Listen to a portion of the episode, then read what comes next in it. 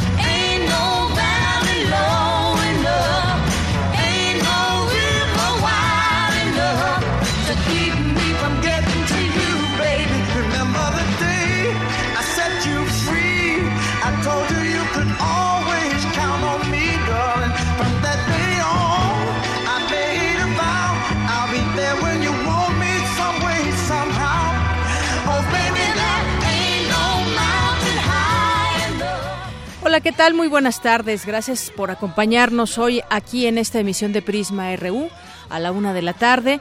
Y le tendremos hoy varias cosas, pero antes le quiero presentar esta música que estamos escuchando.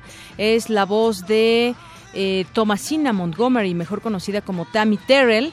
Ella nació en Filadelfia, Pensilvania, Estados Unidos. Murió apenas cuando tenía 24 años de un tumor cerebral.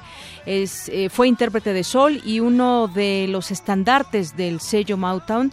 Desde 1967 grabó varios dúos, uno de ellos con Marvin Gaye, que es lo que estamos escuchando, esta canción que se llama Ain't No Mountain High Enough.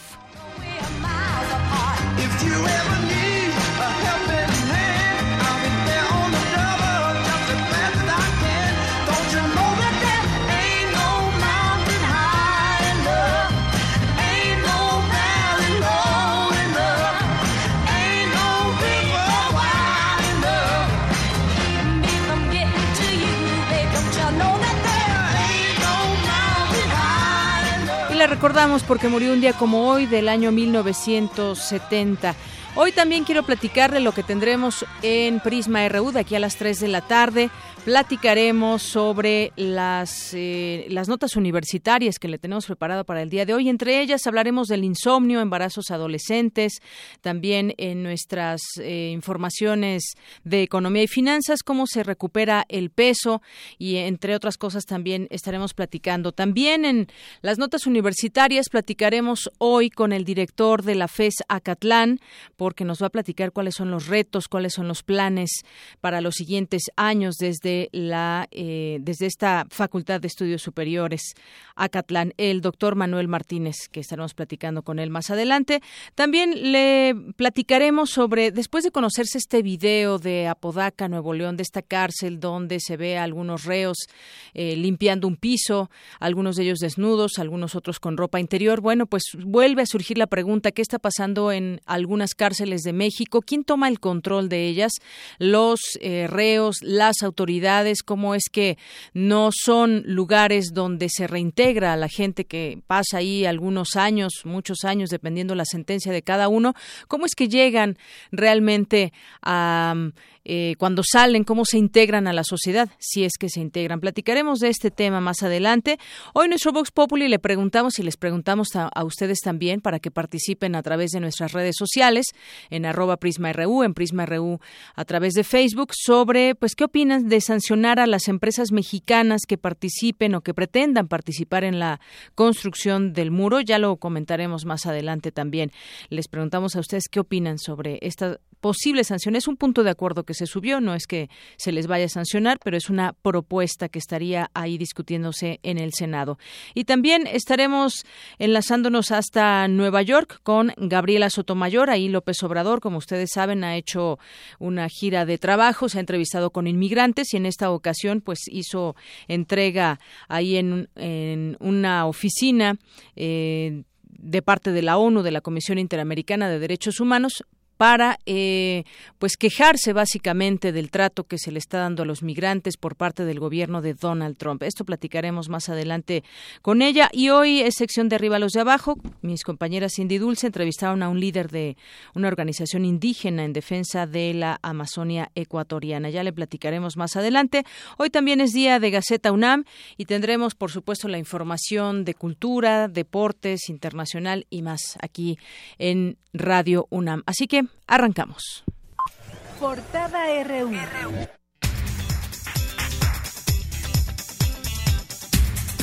Y hoy jueves 16 de marzo del año 2017, en nuestra portada universitaria, el rector de la UNAM, Enrique Graue, sostuvo que México tiene la tarea impostergable de lograr que la población lea más, pues al año, el año pasado el INEGI reportó que más de la mitad de sus habitantes no habían leído un solo libro.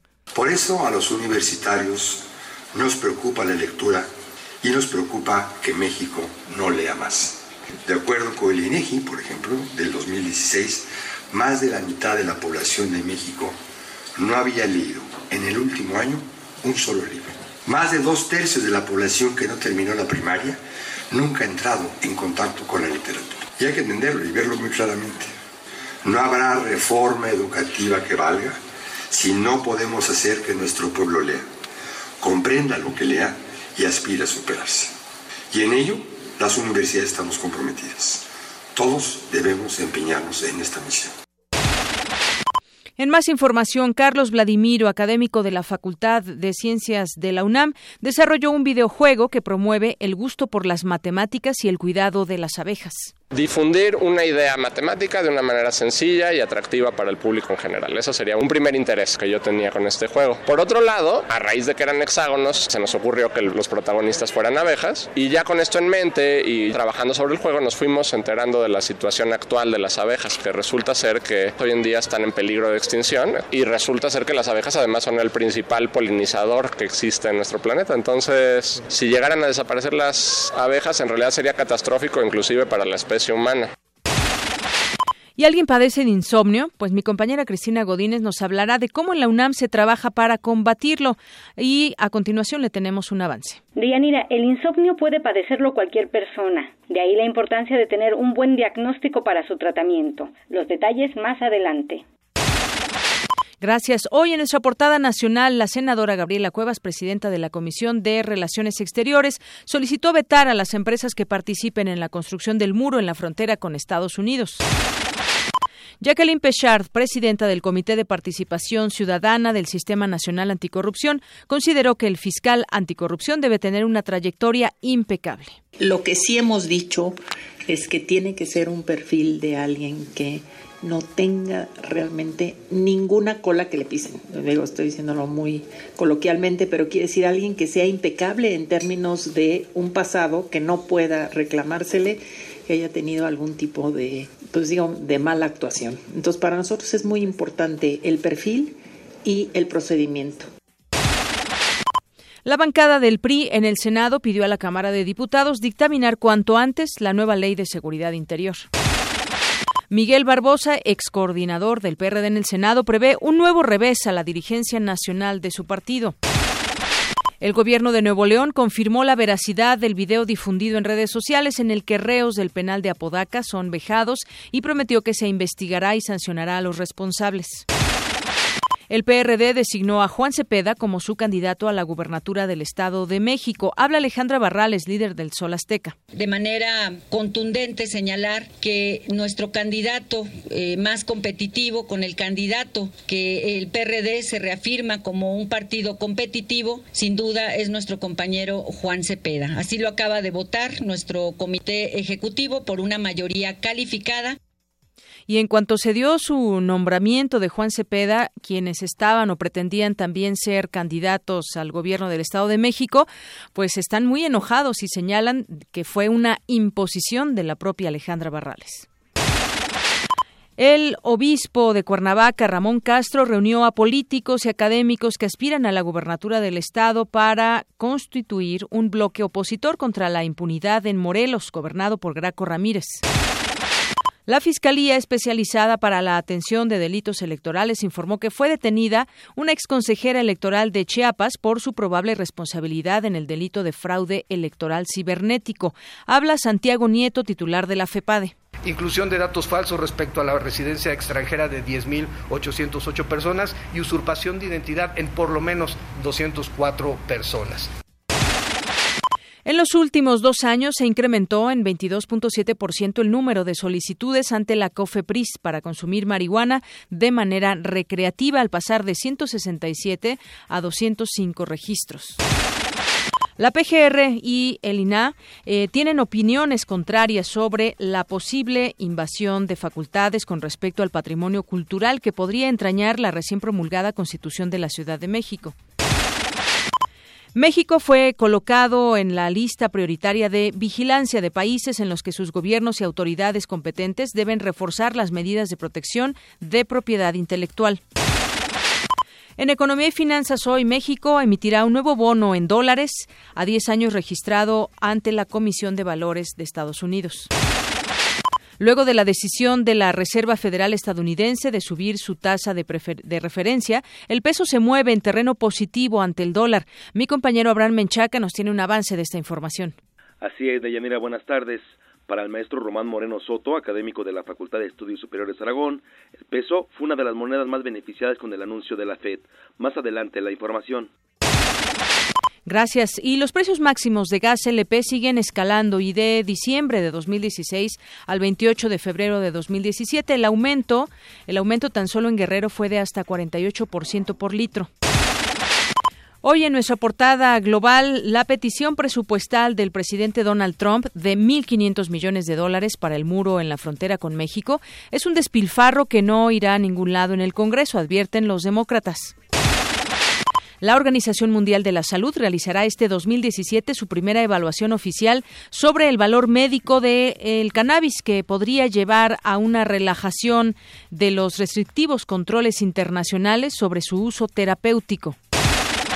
Una mujer resultó herida por la explosión de una carta bomba en la sede del Fondo Monetario Internacional en París, según fuentes policiales, en lo que el presidente francés François Hollande calificó de atentado. Y vámonos a un avance de la información que nos tendrá más adelante Eric Morales. Eric, buenas tardes. ¿Qué tal, Deyanira? Buenas tardes. Hoy hablaremos vía telefónica con Gabriela Sotomayor, colaboradora de Radio UNAM y quien estuvo muy de cerca de Andrés Manuel López Obrador en la gira que realizó por Estados Unidos. Además, hablaremos del bloqueo que un juez federal en Hawái interpuso a la orden ejecutiva migratoria de Donald Trump que prohibía la entrada al país a ciudadanos de seis naciones musulmanas. Todos los detalles en Global RU. Muchas gracias, Eric Morales. Y nos enlazamos ahora con Tamara Quirós, que nos tiene también su avance cultural. ¿Qué tal, Tamara? Muy buenas tardes.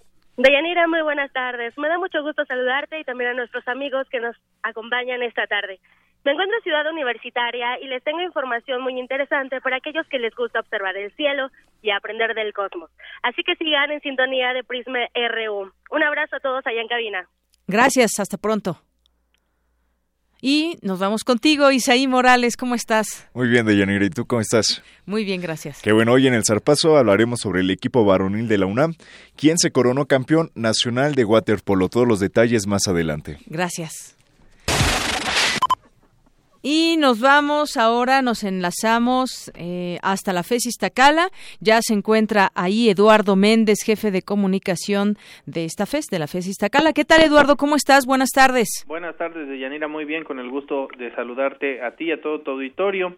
El día de hoy queremos reportarles que en nuestra zona la circulación Aquí en el norte de la ciudad, que colinda con el Estado de México, es regular, con un flujo que va de moderado a complicado en algunas zonas. Gracias a las obras realizadas sobre la avenida Mario Colín, se presentan problemas al circular y la velocidad promedio de avance es de 12 kilómetros por hora. La, la vía Gustavo Vaz, eh, por su parte, aún fluye lento, de manera constante, y su velocidad en los tramos más afectados ronda los 13 kilómetros por hora. Ya sobre el anillo periférico también presenta dos tramos con obras públicas que van desde Valle Dorado y hasta las torres de satélite, lo que hace que el tránsito por esta zona sea pesado.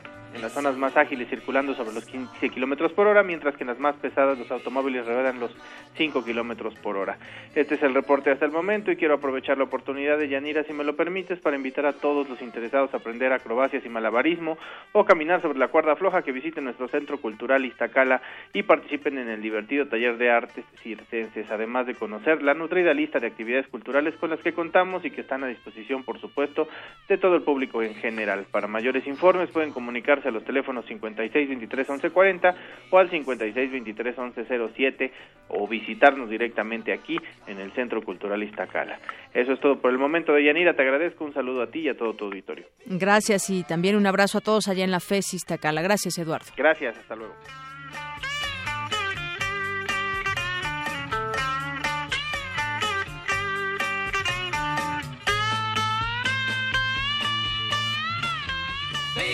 Can drive my car.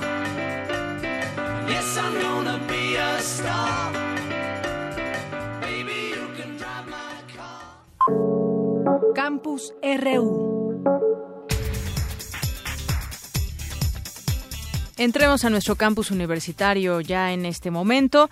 ¿Quién no ha tenido alguna vez o alguna temporada insomnio? Bueno, pues este es uno de los trastornos del sueño que afecta al 30% de la población. Mi compañera Cristina Godínez nos tiene más información en la siguiente nota. Adelante, Cristina. De Yanira, auditorio de Prisma RU, buenas tardes.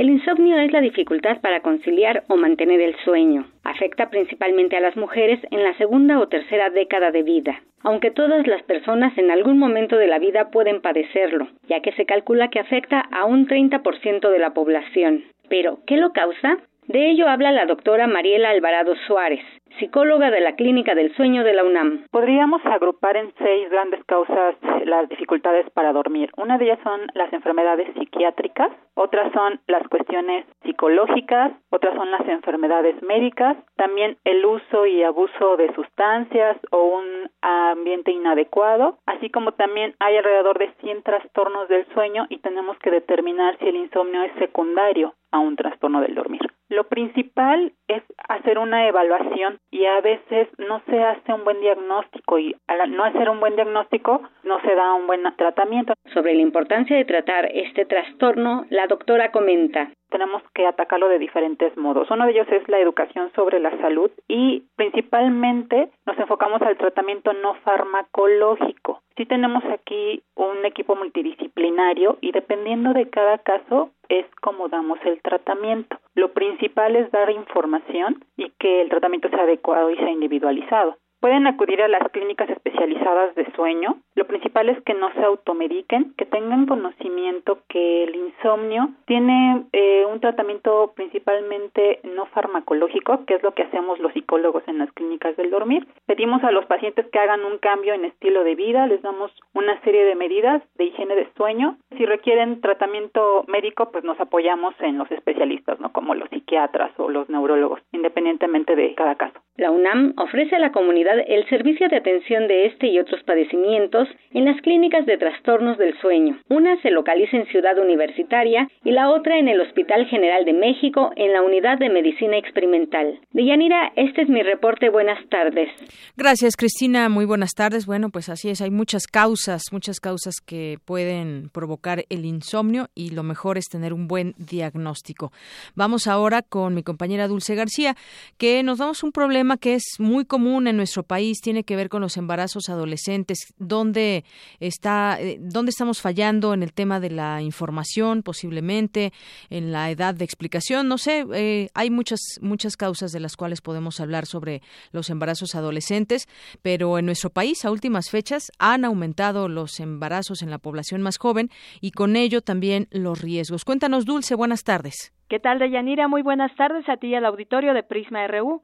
Entre 2000 y 2014, el número de embarazos en adolescentes se incrementó 20.6% en nuestro país, mientras que el año pasado se atendieron 46.542 nacimientos, de los cuales 5.229 fueron de menores de edad.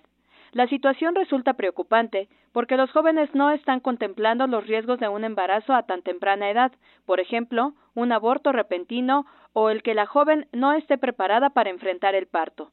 La doctora Rosalinda Guevara Guzmán, jefa de la División de Investigación de la Facultad de Medicina de la UNAM, señaló que es necesario analizar las causas de que México ocupe el primer lugar en embarazos en adolescentes. El hecho de que los padres trabajen y los niños no tengan quien los atiendan, en, sobre todo eh, cuando empieza la, ya las, las hormonas a hacer su acción, es un factor determinante. El ambiente, que nosotros llevamos los factores epigenéticos, el, los eh, niveles culturales de los padres, efectos económicos, la mayor eh, disponibilidad de tiempo que tiene el estudiante, porque pues, no son estudiantes de tiempo completo, ¿no? Van a la secundaria y a mediodía están libres, están tienen toda la tarde libre.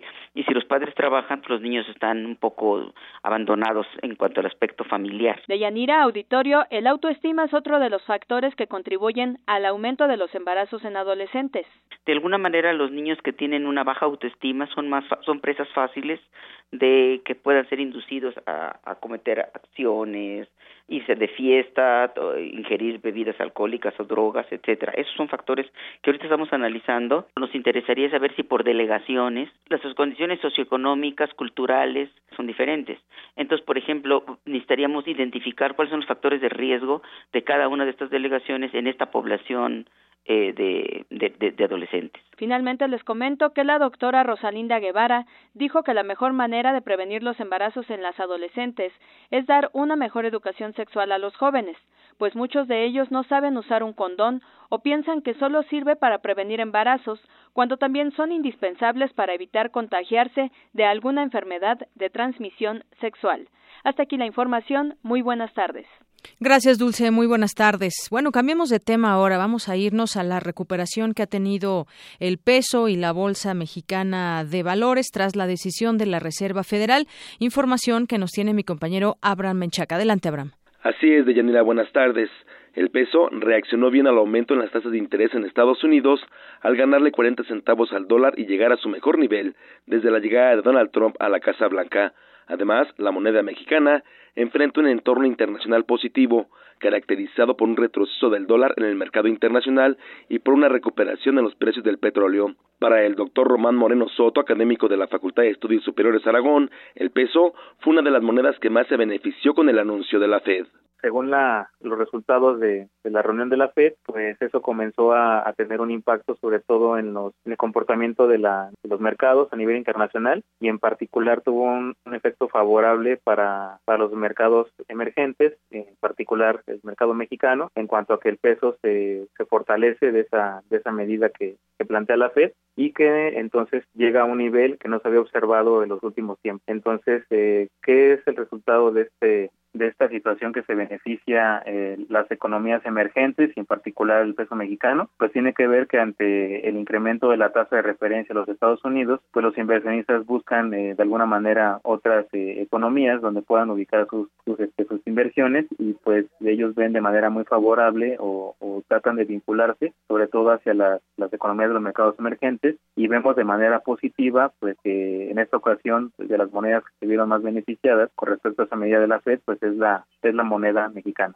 De Yanira, el investigador refirió que este hecho calma la especulación de los mercados. Esto junto con las medidas que han tomado el Banco de México en cuanto a las coberturas cambiarias, pues de alguna manera los, los, los beneficia. Entonces, pues tenemos que las expectativas las encuentran bien en cuanto al, al a estas eh, las medidas que se ha llevado a cabo por parte del Banco Central de México, por parte de los, de los resultados de la FED y pues este eh, esto mostró esos resultados positivos en el mercado. Eh, positivos hay que ponerlo entre comillas porque pues eh, todo esto son procesos relativos y que están condicionados eh, como ha sido notable tanto en México como en el mundo pues a la voracidad de los grupos financieros que de alguna manera van especulando con las monedas hasta que obtienen los resultados que ellos ven favorables. Entonces bueno pues eh, por el día de hoy podemos estar eh, de alguna manera aliviados es un poco de alivio en cuanto al tipo de cambio pero que más bien esto hay que estar muy al pendiente sobre todo en sus en, en, en el comportamiento que vaya teniendo hacia futuro. Deyanira, la información que tengo. Buenas tardes. Gracias, Abraham. Muy buenas tardes. Prisma RU. Queremos conocer tu opinión. Síguenos en Twitter como arroba PrismaRU.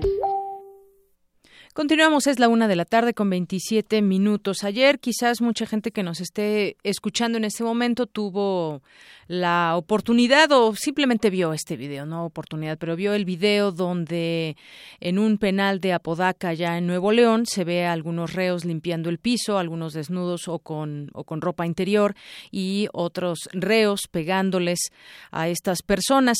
Y bueno, pues ya salió a declarar el gobierno eh, de Nuevo León a través sus autoridades dicen que bueno tomarán cartas en el asunto y además esto nos nos lleva no a otra cosa sino que a volver a reflexionar un poco a pensar qué está sucediendo en las cárceles de México no solamente en estas sino en otras donde en algún momento se han conocido situaciones que no están dentro de la ley y que las autoridades eh, muchas veces eh, pues son parte del problema o no lo quieren remediar. Y bueno, para las cárceles hay un presupuesto, un presupuesto emanado de los impuestos de los mexicanos y muchas otras cosas de las cuales podríamos eh, conocer. Y además hay un diagnóstico que hace cada año distintas organizaciones, pero entre ellas está la propia Comisión Nacional de Derechos Humanos, donde eh, pues señala lo que debe haber y hay puntos que están en, color rojo y lo cual significa que eh, hacen falta algunas eh, que se cumplan los lineamientos, las normas de, de estos lugares. Por ejemplo, el artículo 18 de nuestra Constitución establece dentro de sus objetivos la reinserción social a través del trabajo, la capacitación para el mismo, la educación, la salud y el deporte. Estos como factores esenciales para lograr un cambio de actitud en el interno, aprovechando el tiempo de privación de libertad para desarrollar sus capacidades. Sabemos que ahí muchas veces se, se enseñan oficios e incluso algunos reos pueden estudiar alguna carrera y así evitar con ello pues la reincidencia en los delitos de los cuales estén acusados. Y esto pues bueno sin soslayar al interno como persona y sobre todo respetando sus derechos humanos porque pues el, el castigo justamente es estar por un tiempo determinado en, en la cárcel. Y hay varios rubros que se toman en cuenta algunos aspectos que garantizan pues desde la integridad física y moral del interno las estancias como deben ser las condiciones de también se toman en cuenta, como les comentaba ese tema de la reinserción social del interno y se llevan a cabo supervisiones en cada uno de estos lugares y donde se detecta qué es importante, en dónde se debe prestar más atención, en qué temas y de esta manera pues que las autoridades tomen cartas en el asunto. Bueno, esto que sucedió allá en Apodaca pues estaría fuera de todas esas normas o todo lo ideal que debe eh, privar en un, en un lugar, en una cárcel, eh, porque en este caso lo que se vio es que hay reos que controlan, pues si no el penal estatal, en este video no se puede ver si controlan el penal de, de Apodaca, pero sí, sí por lo menos a, un grupo de reos que están ahí y que los obligan a, a pues a hacer algunas labores como de limpieza y demás. Ya tenemos en la línea telefónica y quiero platicar con él este tema a Humberto Padgett, periodista especializado en crimen organizado, es autor de los libros Los muchachos perdidos, Jauría, historias mexicanas de mujeres asesinas, Las muertas del Estado y Guerrero. ¿Qué tal Humberto? Te saludo con mucho gusto. Buenas tardes. Hola Deyanira, qué gusto saludarte. Y efectivamente, lo que nosotros vemos en el caso del penal de Apodaca es eh, una pérdida de, de territorio formal e institucional del el Estado mexicano ante la delincuencia organizada y en este caso es interesante porque hay una múltiple superposición de estas pérdidas. Así es, yo, ¿sí? Sí, sí, no, adelante. yo hace una introducción de lo que debieran ser estos lugares, pero bien nos pones ahora en contexto en este en este sitio en específico en el penal de, de Apodaca, porque pues lo que ha trascendido, lo poco que se puede conocer hasta este momento es justamente pues quiénes están controlando estos sitios y, y, de qué manera lo hacen, que no es eh, y uno se pregunta en este caso qué hay con las autoridades del propio penal. Sí, a esta condición eh, se le conoce, los especialistas la llaman como de cogobierno, es decir, la autoridad compartida entre las autoridades penitenciarias, el, la alcaldía y la jefatura de seguridad, el resto de la estructura formal de las penitenciarías y los grupos delictivos con poder al interior de las prisiones.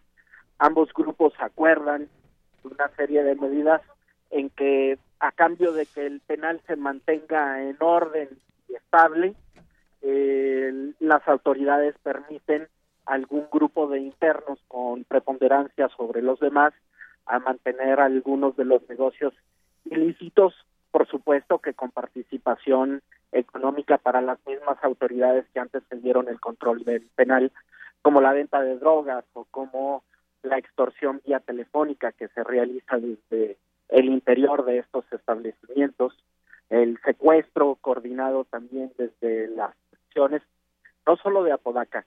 Yo decía que Apodaca y Nuevo León es, es interesante por los precedentes y relativamente inmediatos durante el gobierno de Jaime Rodríguez el Bronco, como fue una masacre con decenas de muertos hace algunos meses, y también porque Nuevo León, junto con esa región eh, del país, el noreste, junto con Tamaulipas, norte de Veracruz, incluso parte de Coahuila, es también la gran concesión que hizo el Estado mexicano a los grupos organizados que no solamente hacían narcotráfico, sino que se expandieron a otras actividades sumamente lesivas para la sociedad en que se asentaron, como el, la extorsión y el secuestro mismo. Hablo de Z, ahora fracturados en, entre 6 y 12 subgrupos que están en pugna y lo que vemos en Apodaca es resultado de esto y el Golfo que también ha tenido algunas decisiones importantes, el ascenso del cártel Jalisco Nueva Generación. Las cárceles como espacio criminal en que ocurre todo menos su propósito que es la reinserción social, entonces se convierten también en áreas de intensa disputa entre las mafias existentes en el territorio, en el, en el exterior. Lo que nosotros vemos en el video de Yanira es una, es una práctica muy vieja, tan vieja como las cárceles mexicanas mismas. Eh, el acto de limpiar de rodillas el piso se llama chichar, se llama chichar porque se le llama chicha, chichar, se le llama chicha al pedazo de franela o trapo que se utiliza para limpiar el suelo de rodillas y es lo que están impuestos a hacer los reos de menor categoría o, a quienes se les impone alguna suerte de subordinación invariablemente por la vía de la violencia. Yo he visto, este, eh, yo sé de esta situación de chichar en todas las cárceles de México, incluidas las que contienen a, a menores de edad, a chavos que están en conflicto con la ley, y hay una serie de escalafones a partir del acto básico que es este de limpiar el piso. Se puede ascender en la estructura o en el organigrama carcelario al aseo de al aseo de baños, al aseo de dormitorio, a la coordinación de lo mismo, hasta ser el jefe de una celda o mamá, como se le dice en el mismo argot penitenciario. Eh, hay un acto doble de denigración porque se les obliga a vestirse como mujeres. En la cultura hipermachista eh, que priva en el, en el narcotráfico y en el mundo policiaco al que está unido, ser mujer es razón para sentirse denigrado o avergonzado, ¿no? Esto está también ocurriendo en el en el video que observamos de Yanira. así es.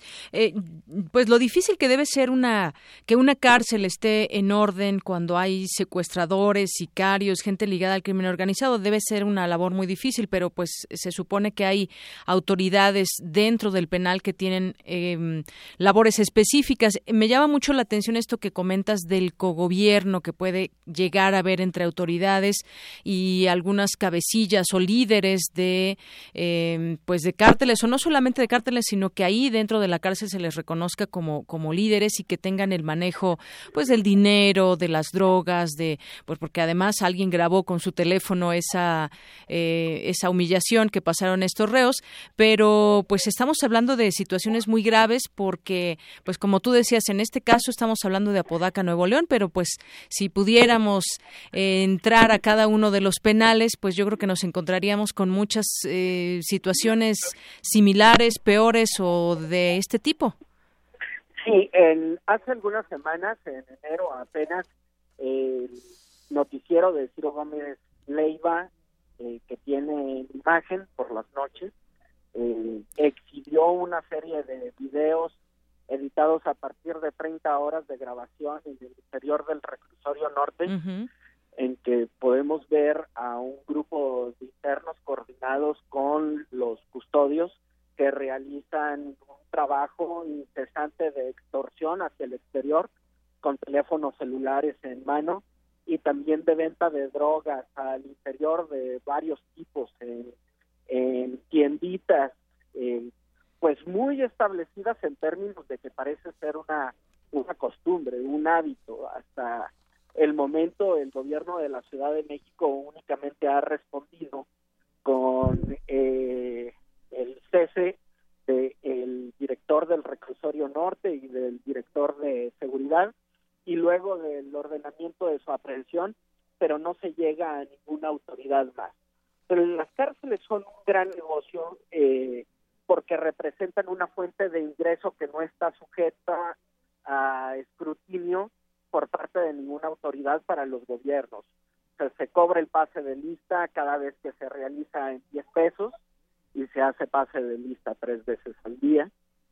O sea, tienes que esa cantidad de 30 multiplícala por 250 mil internos que hay repartidos en el país de cárceles en cárceles municipales, estatales y federales, más las más la otra cosa, serie de cosas que cuestan. Tú comentabas que el mantenimiento de el mundo penitenciario de las de la población penitenciaria es con cuenta al erario que nos cuesta a ti y a mí, al contribuyente, pues, pero la verdad es de que no, le cuesta a sus familias, le cuesta a las familias que, que meten la comida, que meten eh, los medicamentos cuando enferman, este, las cobijas, los que tienen colchones, el y les dan dinero.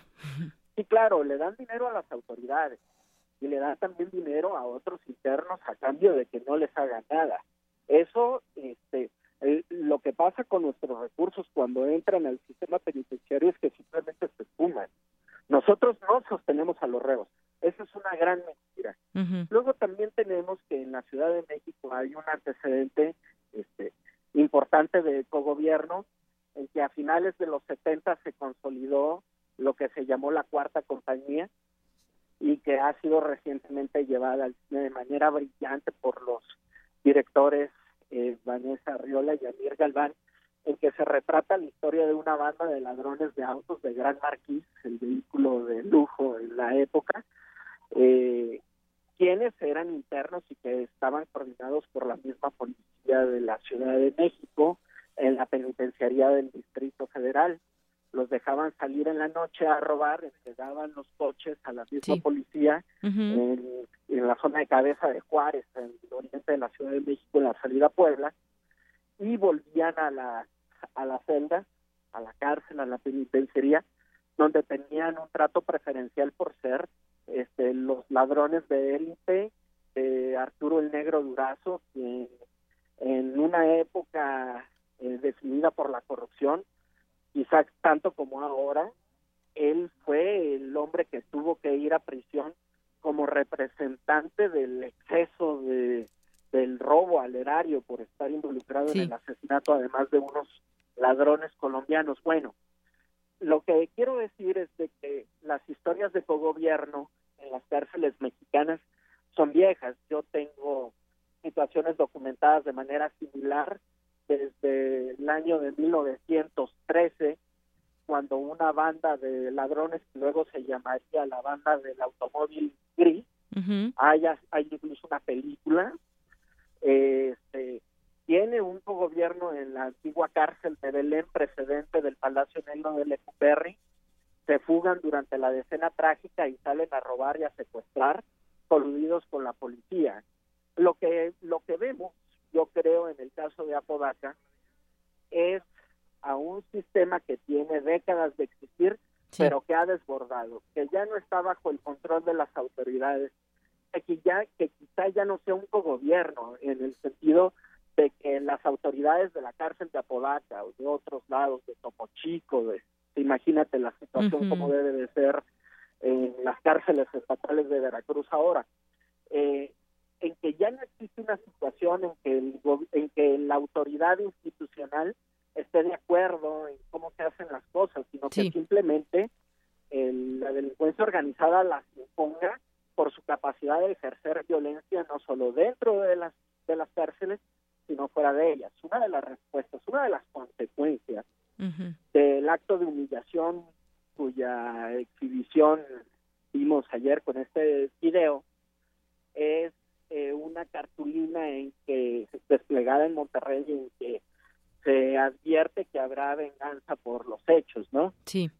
El, asunto puede llegar en una nueva, en un nuevo pico hacia arriba de la violencia en el estado de Nuevo León y en esa región eh, criminal, que, la cartografía del narcotráfico sugiere la existencia de una decena o más de grupos en disputa. Así es, Humberto.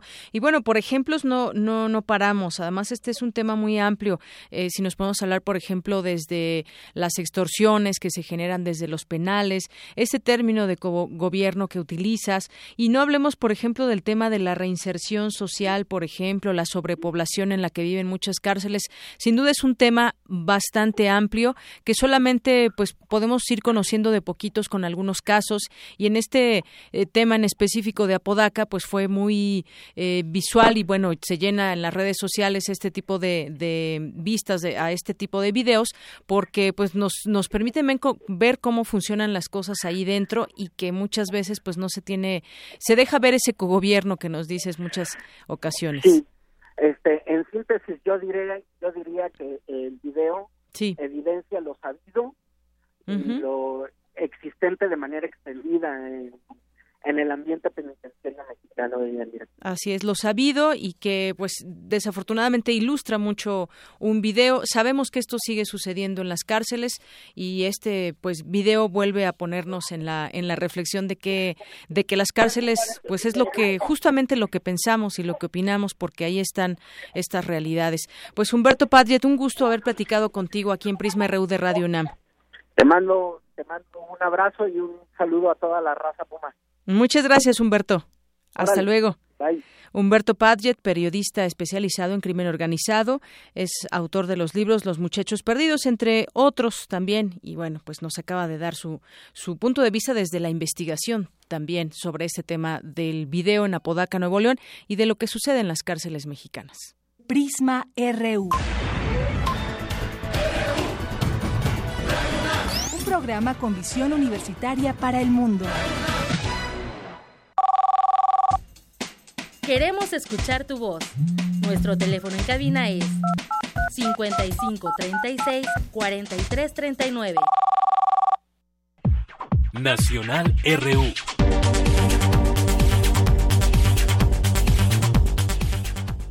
Y en los temas nacionales de las cárceles nos vamos a los cárteles porque el crimen organizado que desde hace años controla el tráfico de droga, armas y mercancía ilegal en las aduanas fronterizas de Tamaulipas, pues ya amplió sus operaciones según se da cuenta y ahora tiene un nuevo botín que son vehículos y maquinaria importados con elementos que fueron infiltrados en las aduanas. Los cárteles han estado apoderándose en las últimas semanas de equipo a importar o fabricando supuestos aseguramientos presuntamente para revisar las unidades, en especial lanchas, automóviles, eh, tractores, retroexcavadoras, eh, motoconformadoras, tractores y, bueno, todas estas maquinarias que pasan por las aduanas en nuestro país.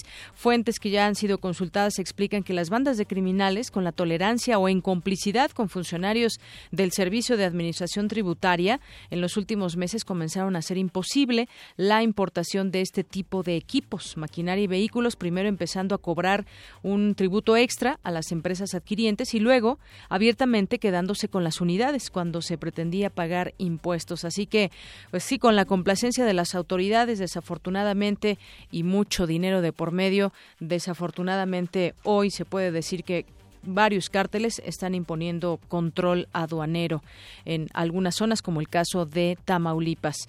Y bueno, ayer, ayer comentábamos un poco sobre la subasta petrolera y un error que echó ya por tierra esta subasta, horas antes de que se venciera la fecha límite para dar a conocer los nombres de los ganadores de la primera eh, temporada abierta de ductos de petróleos mexicanos. La Comisión Reguladora de Energía, la CRE, responsable de este proceso, y la empresa productiva de Estado reconocieron un problema de metodología en la subasta para almacenamiento y transporte de combustibles líquidos. Justamente ayer se publicaba que las empresas que participan en el proceso denunciaron que el error eh, se debió a que la subasta abrió con una tarifa casi 10 veces por debajo de los costos de Pemex.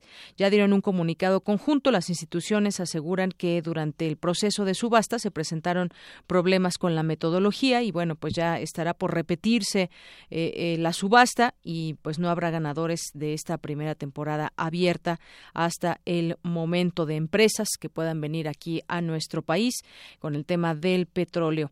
Y en otros en otros temas, el PRD ya designó candidato finalmente en el Estado de México, pero pues al designar al designarlo se fracturó más aún este partido en el Estado de México por mayoría calificada. El Comité Ejecutivo Nacional de este partido eligió a Juan Cepeda como candidato a gobernador del Estado de México.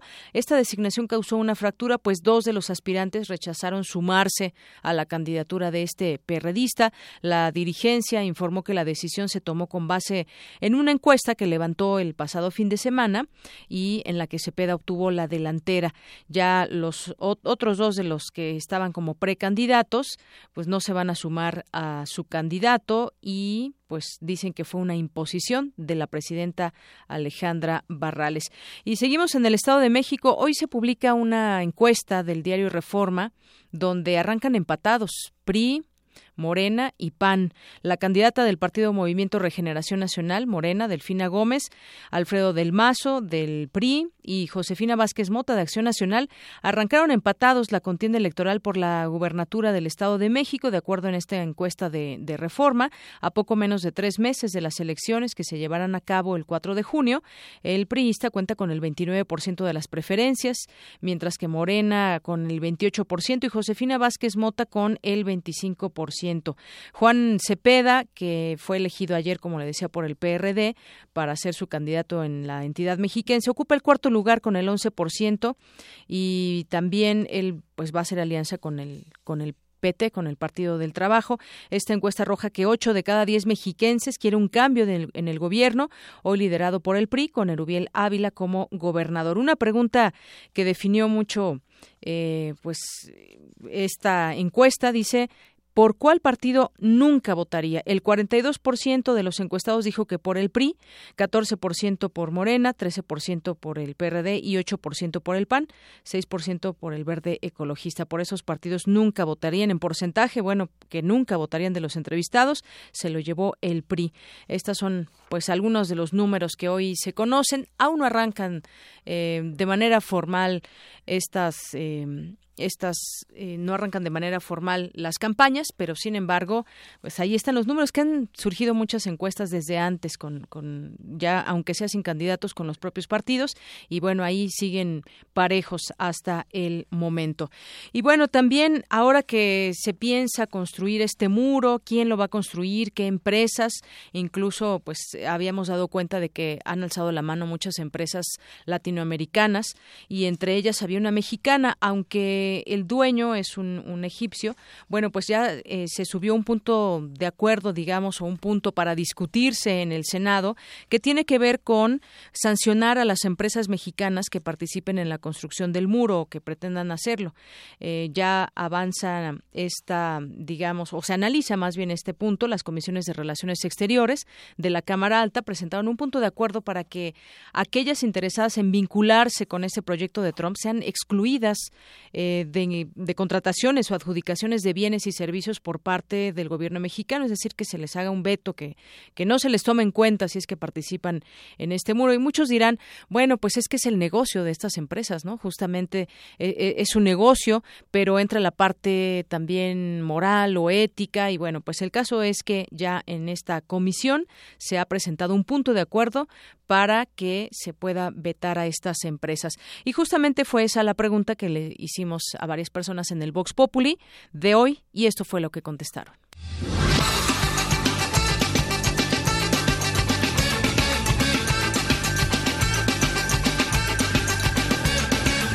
No, no me agrada esa opinión, la verdad.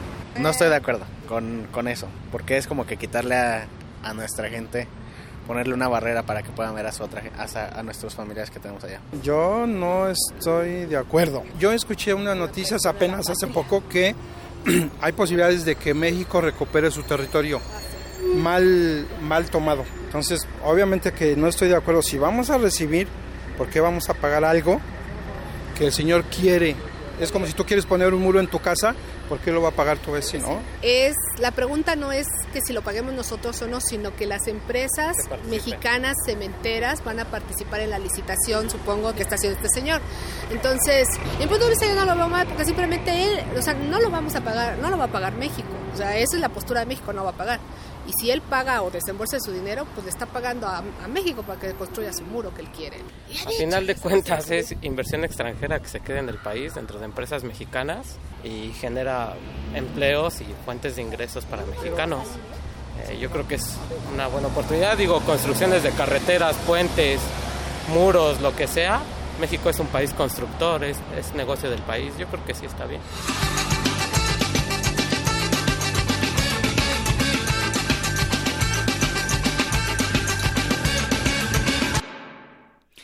Continuamos una con 53 minutos. Bueno, ahí está la respuesta que algunas personas dan con respecto a este tema. ¿Ustedes qué opinan? También nos pueden nos pueden eh, escribir a través de nuestras redes sociales en arroba prisma.ru o por teléfono 55 36 43 39.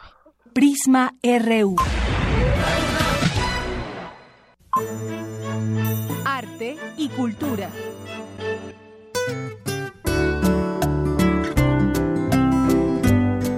Bueno, y nuestra compañera Tamara Quirós, como nos adelantaba hace unos momentos, pues estaba en Ciudad Universitaria. Cuéntanos, Tamara, ¿qué fuiste por allá? Buenas tardes. Hola, Deyanira, aquí sigo todavía, disfrutando de este clima que nos regala el día de hoy la madre naturaleza. Deyanira, Muy bien, cuéntanos. Muy bien, gracias. Qué bueno. Deyanira, te cuento a ti y al auditorio que esta mañana, en el vestíbulo del Instituto de Astronomía de la UNAM, se inauguró la exposición Nebulosas, del nacimiento a la muerte estelar. Se trata de una exposición de 40 astrofotografías que nos muestran esas regiones donde nuevas estrellas se están formando, mientras otras son los restos de estrellas muertas o que están muriendo. 12 de esas 40 fotos de Yanira podemos disfrutarlas en realidad virtual aumentada. Seguro se preguntan cómo aplica la realidad aumentada en una fotografía. Bien, para esta exposición se recomienda descargar la aplicación que lleva el mismo nombre nebulosas del nacimiento a la muerte estelar, con la que podremos recorrer el cosmos en tercera dimensión y esta aplicación solo está disponible para el sistema operativo Android. Imagínate, Deyanira, tan solo con la cámara de tu celular puedes indagar en los confines del universo y disfrutar de las formas, los detalles y los colores de nebulosas como la de Orión, del Águila o bien el cúmulo de Pléyades. La exhibición estará disponible a partir de hoy y hasta el 19 de abril en un horario de 9 de la mañana a las 7 de la noche en el Instituto de Astronomía de la UNAM. ¿Qué te parece? Bueno, me parece extraordinario, sobre todo, como bien dices, en esta aplicación que se llama Nebulosas y que se puede observar y además todo este tema de las estrellas, de cómo nacen, cómo, cuál es eh, su ciclo de vida y cuando mueren. Yo creo que a quien gusta de observar el cielo, pues será una, una exposición muy interesante. Claro, y está dirigida a todo tipo de, público precisamente para aprender y conocer. Además es muy interactiva la exposición, así que los invito a que vengan acá al Instituto de Astronomía de la UNAM. Muy bien, perfecto. Muchas gracias, Tamara. No, gracias a ustedes y les deseo muy buena tarde. Igualmente, buenas tardes. Zarpazo RU.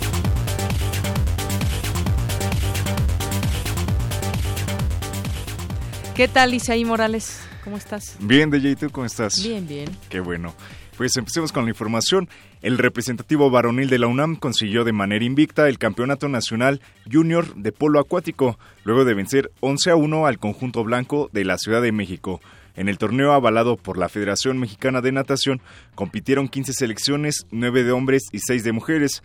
De esta manera, la universidad vuelve a ser monarca de un torneo de federación como local, luego de 15 años. Y si recordamos, en la semana tuvimos al al entrenador César Santoyo que nos estuvo platicando sobre la dinámica del torneo y bueno, de lo bien que lo hicieron los muchachos eh, universitarios.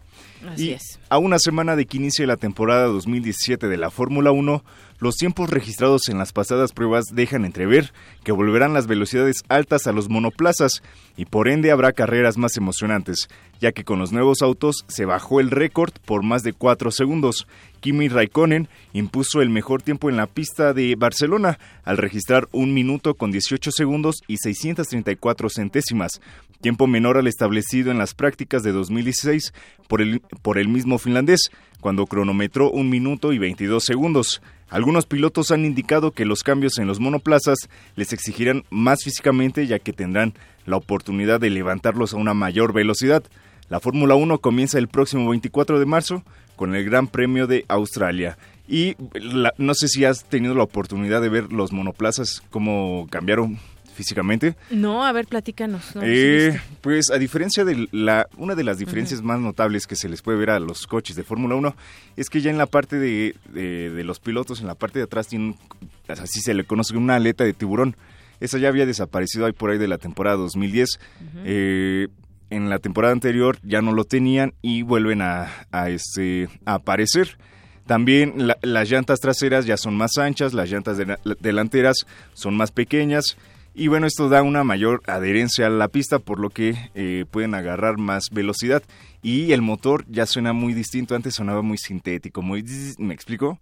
Y ahorita suena más a micro, más más rápido y furioso. O sea, más fuerte, más potente suena el auto. Sí, ya, ya suena muchísimo mejor. Pues es lo único que se oye de pronto cuando pasa uno que está la Fórmula 1, es lo que se escucha. Y se escucha muy bonito, realmente es un sonido muy, muy atractivo. Y en actividad del draft de la NFL, a pesar de ser codiciado por múltiples equipos, incluyendo a los acereros de Pittsburgh y a los Jets de Nueva York, Donta Hightower renovará con los Patriotas de Nueva Inglaterra. El apoyador defensivo acordó con la franquicia un convenio por cuatro años y 43.5 millones de dólares para el apoyador defensivo. sin duda algo muy bueno para el equipo ya que era agencia libre y nuevamente ficha con los Patriotas, quien hay que destacar su actuación en el pasado Super Bowl, quien este hizo un, un fumble al, al coreback de los Falcons, Matt Ryan. De Yanira hasta aquí la información. Muchas gracias, Isaí. Al rato te escuchamos. Claro que sí. Cuenta.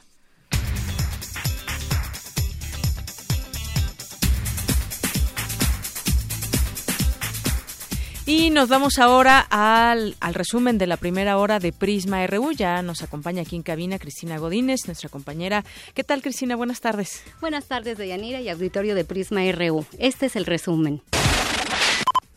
En la primera hora del programa, el periodista Humberto Patjet abordó el tema de las cárceles. A esta condición eh, se le conoce, los especialistas la llaman como de cogobierno, es decir, la autoridad compartida entre las autoridades penitenciarias, el, la alcaidía y la jefatura de seguridad, el resto de la estructura formal de las penitenciarías y los grupos delictivos con poder al interior de las prisiones.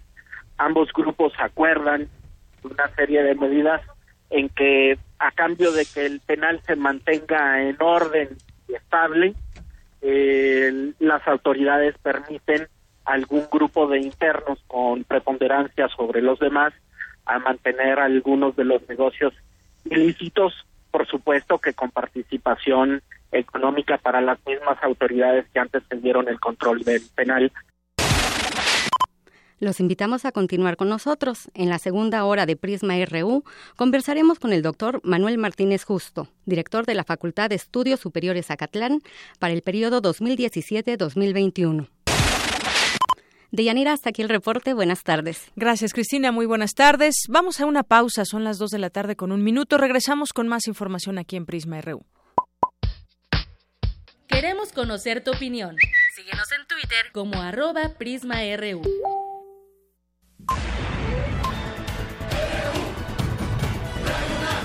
Prisma RU. Con Deyanira Morán. Sergio García Ramírez, doctor en Derecho. No es sencillo arribar a una cultura de derechos humanos después de siglos de contiendas, de odios, de enfrentamientos, de discriminaciones, pero esa es la gran tarea de la humanidad. Te invitamos al curso Derechos Humanos. Derechos Humanos. Sistema Interamericano de Protección. Imparte el doctor Sergio García Ramírez. Sala Carlos Chávez del Centro Cultural Universitario, los días 13, 15 y 22 de marzo, de las 18 a las 20.30 horas. Informes al 5622-7070, 5622-6605 o en www.grandesmaestros.unam.mx. El cupo es limitado. Inscríbete ya. Invita el programa grandesmaestros.unam de la Coordinación de Difusión Cultural de la UNAM. La música nace de la efervescencia, de los giros del mundo. Es un cuerpo tornasol. Transmuta de la psicodelia al oscuro.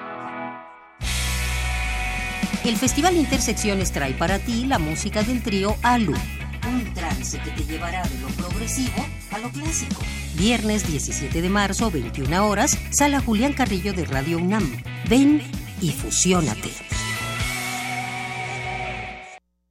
Lo advertimos, la reforma energética que Peña Nieto ha defendido afecta a la economía de las familias mexicanas. El PRD hizo una propuesta diferente, apoyada por la recolección de miles de firmas. Nuestros legisladores votaron en contra del gasolinazo y presentaron iniciativas para detenerlo. Mienten al decir que es la única alternativa. Contigo exigimos no al gasolinazo. Revisión a fondo de la reforma energética. PRD. Mi mejor anzuelo es la seducción. Elijo a mis víctimas, me gano su confianza, las llevo a mi apartamento y, finalmente, al interior de mis entrañas. Radio UNAM te invita a ver La confesión del caníbal. Escrita e interpretada por Sergio Rue, bajo la dirección de Eduardo Ruiz Aviñón. Todos los lunes de marzo a las 8 de la noche en la sala Julián Carrillo de Radio UNAM. La entrada es libre. Radio UNAM. Descubre cómo el humor y el realismo se juntan en la novela El Lazarillo de Tormes. Oh, señor mío, dije yo entonces, a cuánta miseria y fortuna y desastres estamos puestos los nacidos, y cuán poco duran los placeres de esta nuestra trabajosa vida. Encuentra todo esto y más en www.descargacultura.unam.mx. Prisma RU. Un programa con visión universitaria para el mundo. Para nosotros, tu opinión es muy importante. Síguenos en Facebook como Prisma RU. Bien, regresamos, son las 2 de la tarde con cinco minutos y gracias a las personas que se comunican con nosotros a través de redes sociales, ojalá que lo sigan haciendo y también a nuestro número telefónico que acaban de escuchar.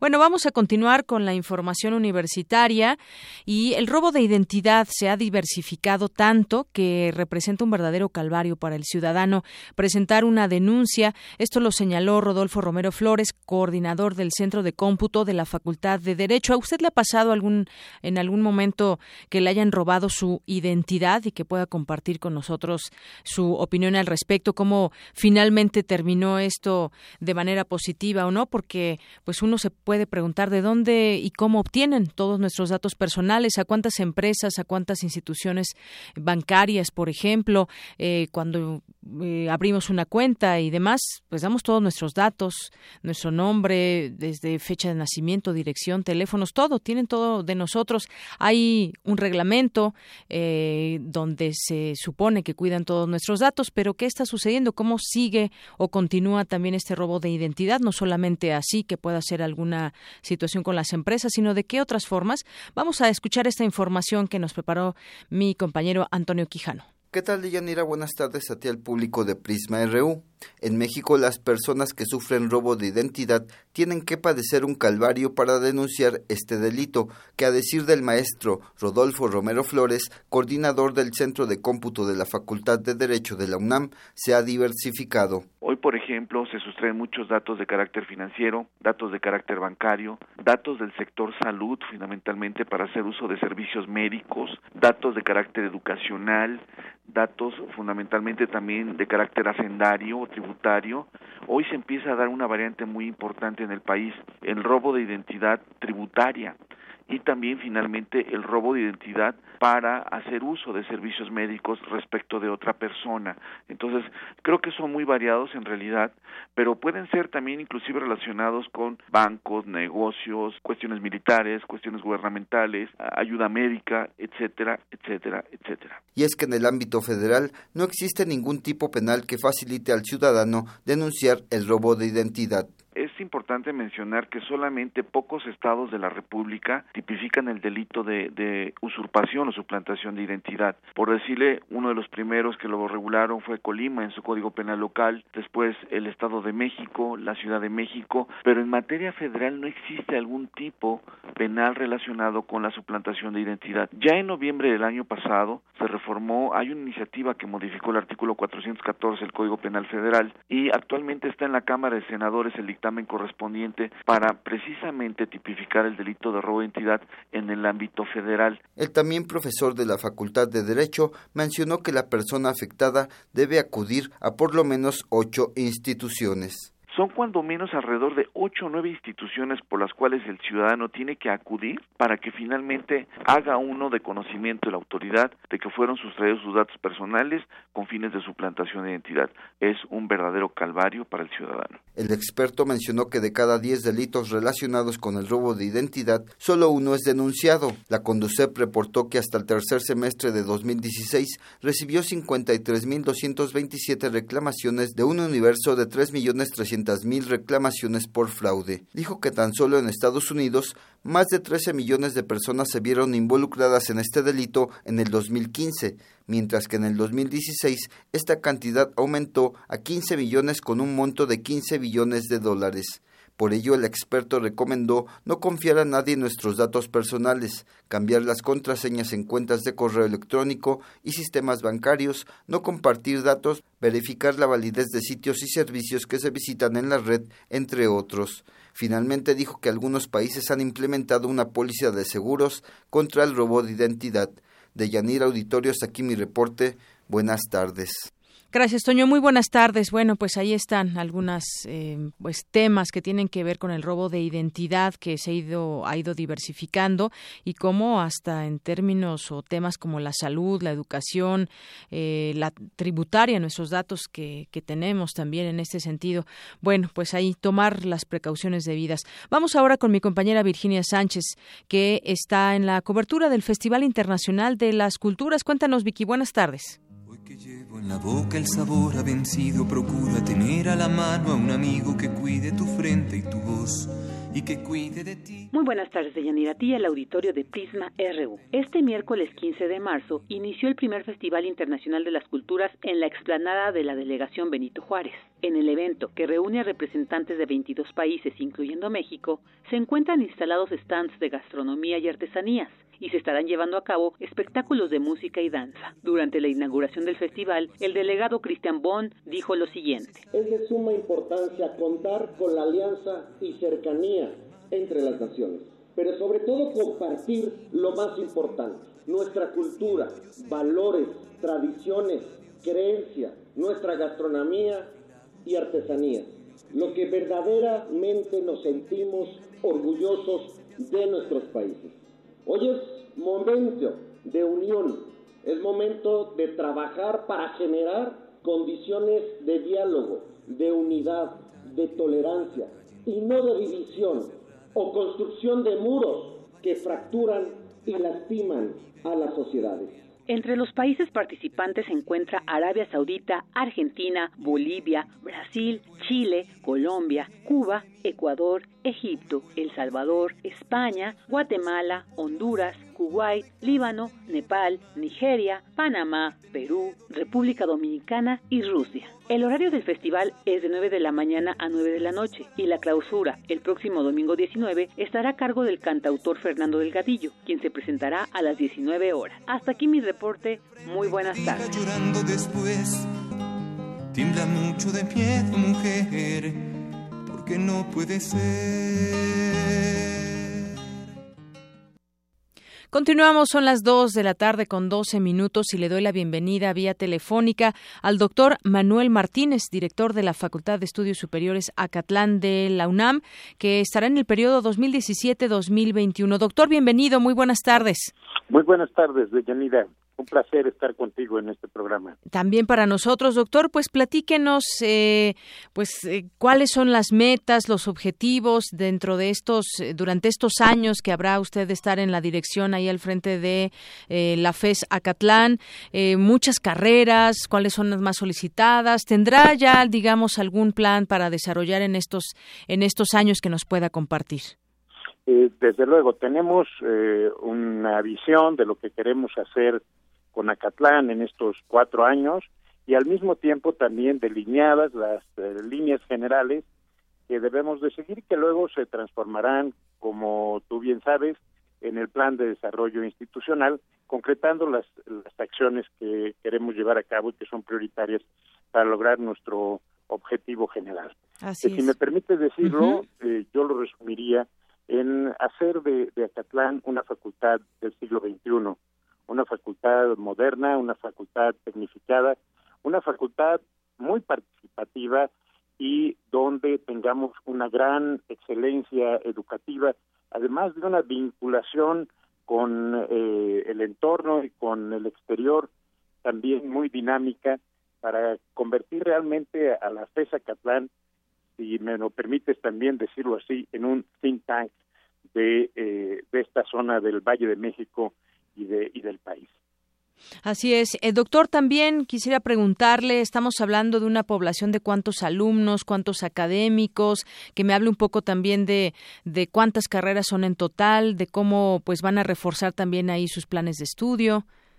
Mira, eh, tenemos una gran población en, en Acatlán, eh, estamos en números redondos, en unos 20 mil 20 mil alumnos en la licenciatura y el, y el posgrado y evidentemente uno de nuestros intereses, de nuestras prioridades, es que los planes de estudios eh, estén, de los planes de estudio estén eh, actualizados y tengan eh, la visión de generar en los alumnos habilidades, destrezas y competencias que les permitan salir al mercado laboral de una manera muy competitiva. A la vez, como tú sabes muy bien, los eh, planes de estudio deben de ser cada vez más flexibles para que eh, podamos ir adaptando a los cambios que hay en los en los conocimientos que en estos momentos tienen un gran dinamismo. Y en ese sentido tenemos que ir haciendo que eh, los, los procesos formativos sean cada vez más flexibles para los alumnos que incorporen a las nuevas tecnologías de la comunicación, pero también del aprendizaje y del conocimiento para que completemos eh, de una manera muy eficiente el, los, eh, el proceso formativo de, de, los, de los muchachos. Entonces estamos trabajando en eso, es una prioridad para nosotros el revisarlos, el eh, actualizarlos en cada momento y darles esa flexibilidad necesaria para hacernos más competitivos a nuestros egresados en el mercado laboral y servir de mejor manera al proyecto de país que queremos. Así es, como usted dice, para que sean competitivos, esta es una de, las prioridades que nos platica. ¿Qué otras prioridades hay dentro, dentro de, de la FESA Catlán, doctor? Bueno, una de las prioridades importantes es también el que la investigación responda a la atención de las necesidades que tiene el entorno, que tiene esta zona del Valle de México, que tiene el Estado de México, y que tiene que tiene el país. Entonces, estamos haciendo una revisión de nuestros proyectos de, investigación, los que se están desarrollando, para uno, difundirlos de manera más activa, que sepan lo que estamos haciendo y que a la vez sepan para qué sirven, para resolver qué problemas en específico sirven estos, eh, estos proyectos de, investigación. Y segundo, estamos trabajando también ya eh, de una manera muy activa en la vinculación. Queremos que Acatlán sea eh, una institución que atienda las necesidades que tienen los municipios del Estado de México, de esta zona del, del Estado de México, que atienda a las empresas, que les dé, que les brinde solución a las empresas, que sirvamos de semillero para eh, los cuadros ejecutivos, los cuadros eh, técnicos de las distintas empresas, para así desarrollar la economía de esta de esta parte del, del Valle de México, del Estado de México y de y del país.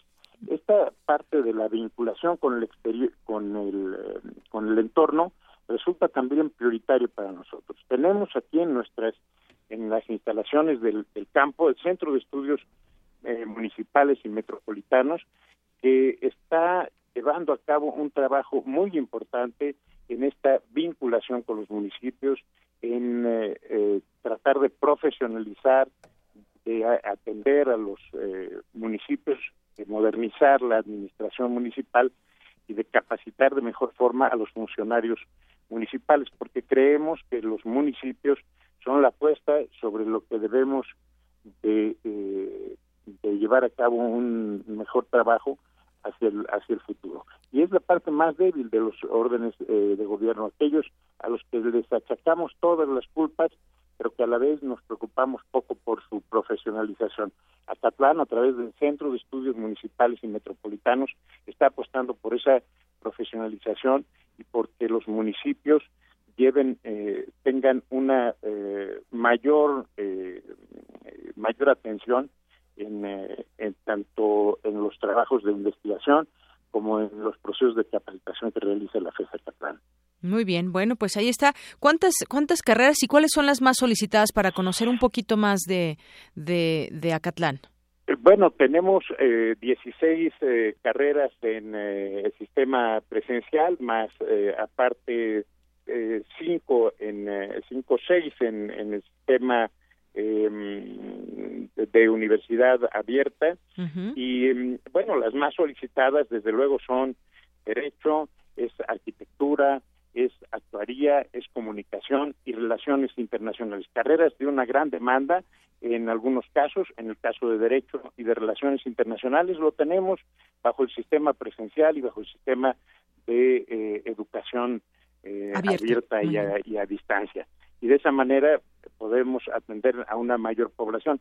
Y eh, te anticipo que estamos trabajando también para ampliar en el sistema de universidad abierta y a distancia más carreras para poder de alguna manera eh, atender también esta gran demanda que tenemos hacia esas eh, hacia otras otras carreras más. Muy bien, pues enhorabuena, doctor, doctor Manuel Martínez, y ya en otro momento pues platicaremos a ver cómo cómo van todas estas prioridades, estos planes que tiene de cara al 2021. Muchas gracias por lo pronto. Muchas gracias, Deñanira, y esperamos estarte informando pronto de muchos avances que tengamos. gracias, gracias, doctor. Hasta luego. Doctor Manuel Martínez, director de la Facultad de Estudios Superiores Acatlán de la UNAM, que pues será director desde a partir de, de este año y hasta el 2021. Prisma RU. Queremos conocer tu opinión. Síguenos en Twitter como arroba PrismaRU. Global RU. ¿Qué tal, Eric Morales? ¿Cómo estás? Muy buenas tardes, bienvenido. Bien, muchas gracias, Deyanira. ¿Tú qué tal? ¿Cómo estás? Muy bien, muchas gracias. ¿Qué nos tienes en la información? Tenemos mucha información internacional y nuestra colaboradora, la periodista mexicana Gabriela Sotomayor, quien comúnmente se encuentra en la sede de la ONU en Ginebra, Suiza, ahora visitó varias ciudades de Estados Unidos, pues siguió la gira que realizó Andrés Manuel López Obrador en solidaridad con los migrantes mexicanos allá en Estados Unidos. Buenas tardes, Gabriela. ¿Cómo estás? Cuéntanos cómo fue la gira del líder nacional de Morena. Hola, ¿qué tal? Buenas tardes, Eric. Buenas tardes, Deyanira. Pues mira, lo, lo que pasa es que, pues con la importancia y la relevancia que tiene el tema de, de, migrantes eh, de nuestros compatriotas en Estados Unidos y con la visita de Andrés Manuel López Obrador a la sede de la ONU en, en Nueva York, pues eso es lo que lo que me interesaba y para, para nuestro público de, de, ver cómo es o cómo se desarrollaban los, los, los eventos eh, que Andrés Manuel López Obrador tenía planeados aquí en, en Nueva York. Bueno, ahora, eh, lo, que, lo que pasó es que eh, él tenía planeado entregar la queja sobre violaciones de derechos humanos de migrantes en territorio estadounidense para con la oficina del Alto Comisionado de Derechos Humanos en, en Nueva York, pero desgraciadamente el evento fue cancelado por la tormenta de nieve que paralizó prácticamente prácticamente el noroeste del país. Eh, hablé con el portavoz de la oficina en Nueva York, con Dorian Lacombe, y él fue el que me explicó que es por esta razón, por la tormenta de nieve, por la que se eh, canceló el evento con Andrés Manuel López Obrador, porque eh, la, la, sede de la ONU estaba cerrada, todas las oficinas en Estados, en Nueva York estaba cerrada, los comercios, todo, y la sede del alto comisionado para los Derechos Humanos en Nueva York, la oficina, también se encuentra dentro de las, del edificio, de este del compuesto de este edificios que forman la ONU, y por eso no tuvo lugar el evento de, de López Obrador. Sin embargo, fue Héctor Vasconcelos, secretario de Mexicano en el Exterior y Política Internacional de Morena, quien entregó el documento con la queja en la oficina del ACNUD en Nueva York el miércoles en representación de López Obrador. Entonces, cabe aclarar que la, la sede la ACNUD está en, en Ginebra y la reunión de López Obrador no iba a ser con el alto comisionado en persona, sino que iba a ser con un representante suyo en Nueva York. Pero de todas maneras, el evento pues tenía muchísima relevancia es una lástima que no haya podido llevarse a cabo como debería de haber sido por la tormenta de nieve, pero a Héctor Vasconcelos pues hizo su trabajo y entregó eh, esta queja sobre violaciones de derechos humanos a nuestros compatriotas que, que viven en Estados Unidos en situación irregular. Oye, y después de visitar Nueva York, Andrés Manuel se trasladó a Washington, donde también realizó actos en la defensa de los derechos de los migrantes. Cuéntanos, Gabriela, ¿qué hizo por allá López Obrador? Pues mira, el líder de Morena visitó la Comisión Interamericana de Derechos Humanos en Washington, eh, y la cual se encuentra a unos cuantos kilómetros de distancia de la Casa Blanca, en donde reside el presidente, como sabemos, Donald Trump, quien ha amenazado con deportar a millones de migrantes. El propósito de los expedientes que se presentaron en la comisión en Washington eh, tiene como objetivo solicitar medidas cautelares para tratar de frenar deportaciones masivas propuestas por Trump. Eh, lo que nos dijo AMLO, el equipo de AMLO, es que han recabado más de 10.000 firmas para respaldar la denuncia que presentó ante la comisión sobre las políticas impulsadas por el gobierno de Trump contra migrantes en situación irregular, que violan sus derechos fundamentales, pero que también violan los tratados internacionales suscritos por Estados Unidos. Entonces, bueno, esto es así lo, lo, que pasó. Ahora, desgraciadamente el evento en, en Nueva York estuvo un poco ensombrecido cuando eh, López Obrador tuvo una conferencia de prensa y eh, uno de los padres de los 43 eh, estudiantes desaparecidos de Ayotzinapa lo encaró eh, durante esta conferencia de prensa y le recriminó supuestos vínculos con el exgobernador de Guerrero, Ángel Aguirre. Eso es un poco lo que pues fue un poco incómodo para López Obrador y el propósito de, de este de lo que él quería hacer que es ir a, a hacer una queja de lo que el trato que se está dando a nuestros migrantes, pues tomó otra otra dirección por la intervención de, del, del padre de los 43, pues que también pues eh, pues eh, es comprensible, ¿no? Él, está, bueno, su situación es muy difícil. Eh, bueno, pues entonces esa es así como, como fue la gira de López Obrador por Estados Unidos, principalmente Nueva York y Washington y este es el pues el balance de lo, de lo que sucedió. También se reunió con empresarios eh, con iniciativa privada en Nueva York en algunas reuniones algunas cenas privadas. Eh, estuvo por la ciudad en varias camionetas en sus eh, con su equipo de seguridad muy muy aparatoso. Y bueno, pues eso es, eso es lo que pudimos observar nosotros, este, los periodistas. Así es, y además en esta visita tuvo un contacto directo con grupos de migrantes quienes le expresaron sus temores con la llegada de Donald Trump a la Casa Blanca, Gabriela. Pues mira, yo creo que, que la, la iniciativa que tuvo que López Obrador de ir a, a Naciones Unidas es muy importante porque ha despertado también muchísimo interés, bueno, de nosotros los mexicanos, pero también de pues de la comunidad internacional, pero lo que es una vergüenza, lo que es vergonzoso es que es la actitud de nuestro gobierno. O sea, la iniciativa de, Morena la debió haber tenido Enrique Peña Nieto, su gobierno. De ellos debían de haber de haber sometido ante las Naciones Unidas y ante la comunidad internacional lo que las amenazas de, de Trump y lo que ya se está viendo contra migrantes que ya empiezan a ser deportados, hay hay pánico entre los migrantes mexicanos, no los no mandan a los niños a la escuela, no van, no asisten al, al médico, eh, están escondidos, hay pánico, o sea, todo esto y la, el, el, odio que, que Trump ha, ha, ha, estado sembrando contra la comunidad mexicana, esto tendría que ser puesto en tela de juicio por el gobierno de mexicano en las Naciones Unidas, porque López Obrador no puede hacerlo porque él no es el gobierno. El, el único que puede someter una, una resolución o tratar de hacer una queja ante la Asamblea General de Naciones Unidas es el gobierno, es el gobierno de México, es el Estado. No el Naciones Unidas no va a aceptar una, una queja, o sea, lo acepta el sistema de Naciones Unidas, pero la, la, la, importancia que tendría y la fuerza que tendría si el gobierno mexicano lo haría sería mucho mayor. Entonces, esto es lo que no se entiende. Y claro, lo que pasa es que correspondería al secretario de Exteriores, a, a, a Videgaray, hacerlo, pero no, no entendemos por qué no lo han hecho, no entendemos por qué el gobierno mexicano no lo ha hecho, quizá porque Videgaray tiene lazos con el yerno de Trump, como se dice, que, que, que, bueno, que tienen lazos amistosos, no sé si el gobierno mexicano lo quiere hacer de otra manera, pero se ve sumiso y pequeño ante la magnitud del problema que están viviendo 11 millones de migrantes en condiciones muy vulnerables en estos momentos en Estados Unidos.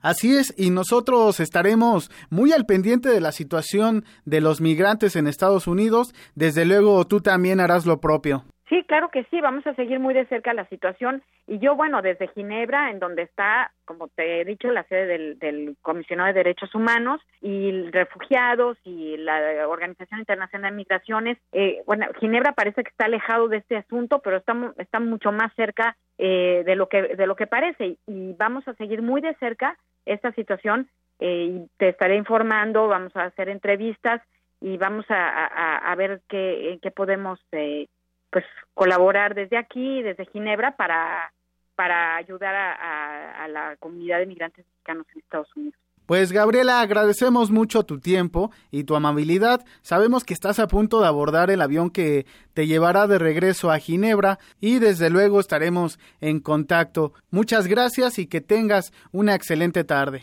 Gracias, lo mismo para usted. Ella fue Gabriela Sotomayor, periodista mexicana que siguió muy de cerca la gira de Andrés Manuel López Obrador allá en Estados Unidos. Y fue precisamente allá en Estados Unidos donde Andrés Manuel dio la conferencia de prensa después de presentar esta demanda contra Donald Trump ante esta denuncia en la Comisión Inter Interamericana de Derechos Humanos de la Organización de Estados Americanos. Y vamos a escuchar lo que dijo el político tabasqueño por el presidente Donald Trump en el propósito de construir un muro en la frontera y lo que consideramos más grave, la persecución de migrantes en este país. Ese, repito, es el propósito principal de la visita. Ya se entregó la denuncia, la firman alrededor de 12 mil personas, 12, 12 no solo mexicanos, también estadounidenses. El líder nacional de Morena agregó que no se puede implementar una campaña de odio contra los mexicanos porque eso es neofascismo. Además, no es cierto que los problemas que tienen eh, algunos sectores en Estados Unidos sea por culpa de los migrantes. Eso fue lo que declaró López Obrador ayer en Washington. Así es, Eric. Y bueno, pues mientras muchos se encargan de estar linchándolo por ese tema de los 43, que bueno, eh, habrá que también hay muchas opiniones al respecto, creo que todas se valen y bueno, pues fue una, una, una situación que se dio. Pero pues esto que decía también Gabriela Sotomayor de que pues el gobierno mexicano no se ha visto con una mano firme o, un discurso eh, lo suficientemente fuerte para defender a los migrantes ante estas políticas de Trump que hemos visto que tiene que ver directamente con derechos humanos y que, bueno, habrá que pensar ahora mejor en, en, el cauce que tendrá esta propia denuncia que hace López Obrador ante la Comisión Interamericana de los Derechos Humanos. Eso sí, creo que pues sabremos de, darle seguimiento a lo que puede pasar y lo que no puede pasar. Sí, lo decía, lo platicábamos con Gaby, pues López Obrador sí es un líder de, un partido político aquí en México, pero ante la ONU pues es un ciudadano más mexicano y quien debería encargarse de, esto es eh, el Ejecutivo Federal, que no lo ha hecho tendrá sus razones, pero se ha mostrado, como lo decía Gaby, pues un poco displicente ante esta problemática de los migrantes en Estados Unidos. Que lo, que lo habían dicho, ¿no? En algún momento Videgaray dijo que sí, que se iban a quejar a la ONU, pero pues nomás no pasa nada hasta ahorita. Así es. Y bueno, pues hablando precisamente sobre los migrantes, eh, un juez federal allá en Estados Unidos, Derrick Watson, con sede en, Honolulu, en Hawái, bloqueó temporalmente el nuevo veto migratorio del presidente Donald Trump horas antes de, su entrada en vigor que estaba prevista para la medianoche de este jueves. El nuevo decreto firmado por el presidente de, de Estados Unidos cerraba las fronteras a los refugiados por 120 días y congelaba la entrada, la entrega de visas a ciudadanos de Irán, Libia, Somalia, Sudán, Siria y Yemen por 90 días. Y bueno, de esta forma eh, se congela esta orden ejecutiva, ni siquiera pudo entrar en vigor, pero Donald Trump ya, ya anunció que irá a las cortes, si es necesario, para luchar por la seguridad, así lo dice él, de, su nación y para que no entre el terrorismo a Estados Unidos. es lo que dice el presidente estadounidense Donald Trump. Y bueno, pues es todo por mi parte. Nos escuchamos este el día de mañana con más información internacional. Claro que sí, Eric. Muchas gracias. Buenas tardes. Prisma RU. Queremos conocer tu opinión. Síguenos en Twitter como arroba PrismaRU. Continuamos dos de la tarde con 33 minutos. Vamos ahora con la sección Arriba los de abajo con Cindy Pérez Ramírez y Dulce García, que entrevistaron al líder de una organización indígena en defensa de la Amazonia ecuatoriana. Adelante.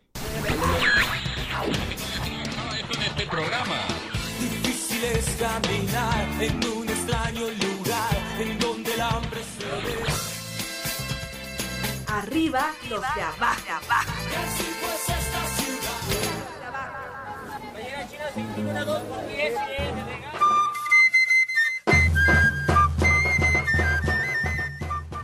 Muy buenas tardes al público de Prisma RU.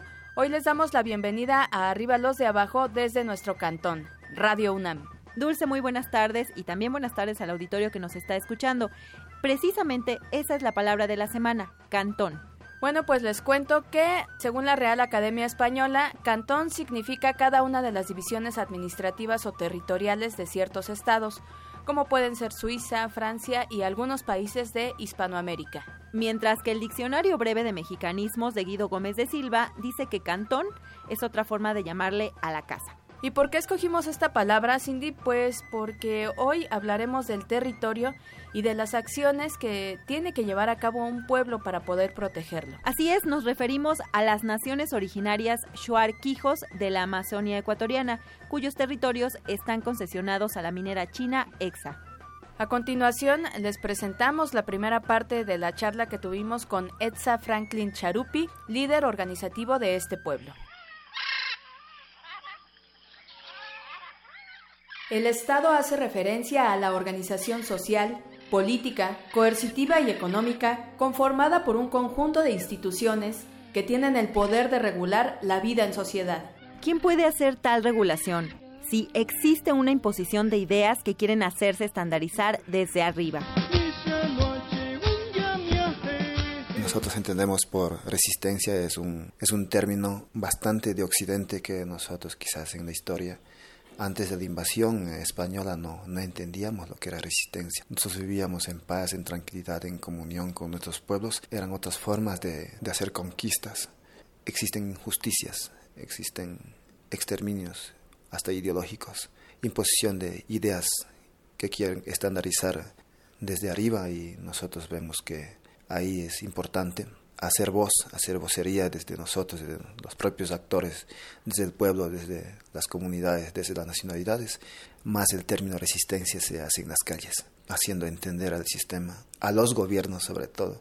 Sí, mucha gente habla de resistencia. Habla de resistencia el movimiento indígena del Ecuador, más que todo en la parte andina, que fue la, la parte más, más destruida. Desde muy niño eh, escuché a los mayores hablar de resistencia y bueno, vamos a hacer un levantamiento, vamos a hacer una marcha, una huelga, los campesinos, los obreros, los profesores, los estudiantes universitarios. El progreso es un concepto que indica la existencia de un sentido de mejora en la condición humana.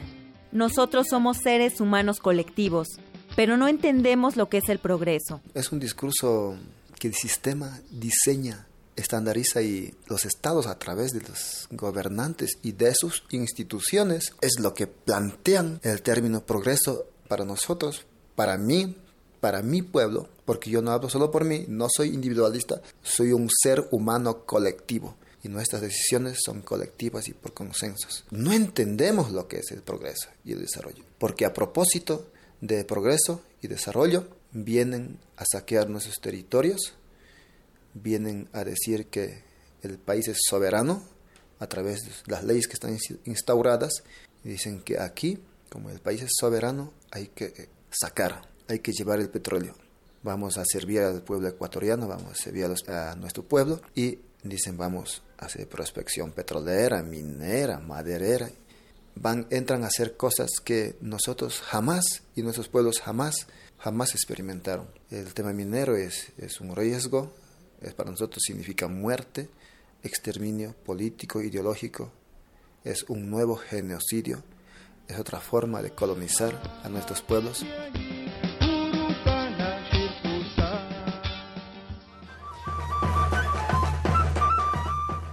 Estas organizaciones indígenas, regionales y nacionales culpan al gobierno de impulsar la minería a gran escala sin consulta previa en territorios que consideran ancestrales. Un caso que también pasó en México fue con el pueblo Huirrárica. Así es, Cindy, pero siempre hay una manera como de lavarse las manos, ¿no? Les contamos que el presidente ecuatoriano Rafael Correa declaró que es mentira que sean tierras ancestrales y agregó que la empresa china EXA eh, las compró a una pareja de colonos que a su vez las adquirieron de otra pareja que las recibió del antiguo Instituto Ecuatoriano de Reforma Agraria y Colonización. Pero pues eso no tendría que ser un pretexto. En la nueva Declaración de las Naciones Unidas sobre los Derechos de los Pueblos Indígenas se establecen los derechos individuales y colectivos de los pueblos, se prohíbe discriminarlos y también se promueve su participación plena y efectiva en relación con los asuntos que les conciernen, como obviamente está sucediendo con sus territorios. ¿Qué les parece si ahora escuchamos la segunda parte de esta plática con Etza Franklin Charupi? El fin último de la economía es mejorar las condiciones de las personas en su vida diaria. Pero tu economía impacta a nuestra forma de vivir. Tenemos impactos, los impactos culturales a nuestra nación, a nuestros pueblos, impactos económicos a nuestra forma de vivir, el impacto ambiental, la contaminación, el impacto hacia la flora y a la fauna, el impacto hacia las formas de vivir en comunión el hombre y la y al iquim o a la selva, a la naturaleza que decimos nosotros. Y en Ecuador tenemos identificado muy bien claro qué es lo que está pasando y a dónde va, eh, a dónde va dirigido esos recursos que en el discurso de progreso saquean nuestros territorios, dividen nuestras comunidades, causan impactos hasta muertes y eso va dirigido a las ciudades más grandes. Guayaquil, el poder político de la burguesía, Quito, la capital Pichinche, donde que está instaurada todo el sistema de gobierno, los conservadores. El territorio puede entenderse como el espacio físico dominado por un grupo social frente a otros. No nos han dejado de otra que defender nuestro territorio, porque es nuestra única fuente de vida. Nosotros tenemos una heredad eh, de pensamiento, una heredad de, de un pueblo guerrero y un pensamiento propio de nuestros mayores que dijeron siempre, cuando primeramente tenemos que defender y cuidar y proteger el territorio. Esa es la única fuente de vida que tenemos ahí, ahí podemos cazar, pescar, nadar, Ahí está nuestra medicina, ahí está nuestro conocimiento. Para nosotros el territorio, el Ikiam, que es la selva, no es un objeto de explotarlo, de exprimirlo. Las leyes, las normas van rompiendo esa forma, esa forma, esa forma colectiva de vivir eh, en comunión el hombre con la selva, con el Ikiam. La policía es una fuerza de seguridad encargada de mantener el orden público y el bienestar de los ciudadanos. Pero el Estado y la policía son alcahuetes unos de otros.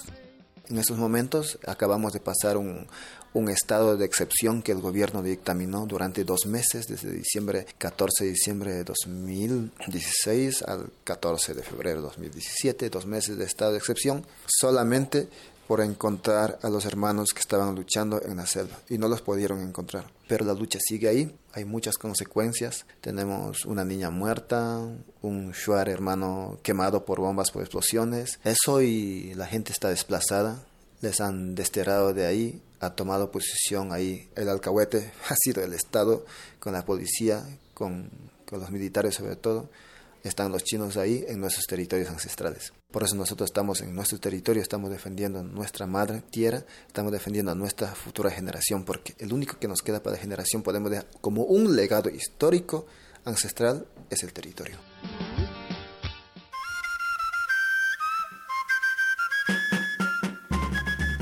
Bueno, hoy así termina arriba los de abajo. Hay que seguir mirando a casos como el que está ocurriendo en Ecuador porque no somos ajenos a ellos. Ya como lo mencionamos hace un momento, también aquí en México está sucediendo eso. Es el caso de Wirikuta. Los dejamos nuevamente con nuestra compañera Deyanira Morán. Estaremos pendientes de todos sus comentarios y recuerde, arriba los de abajo. Arriba los de abajo.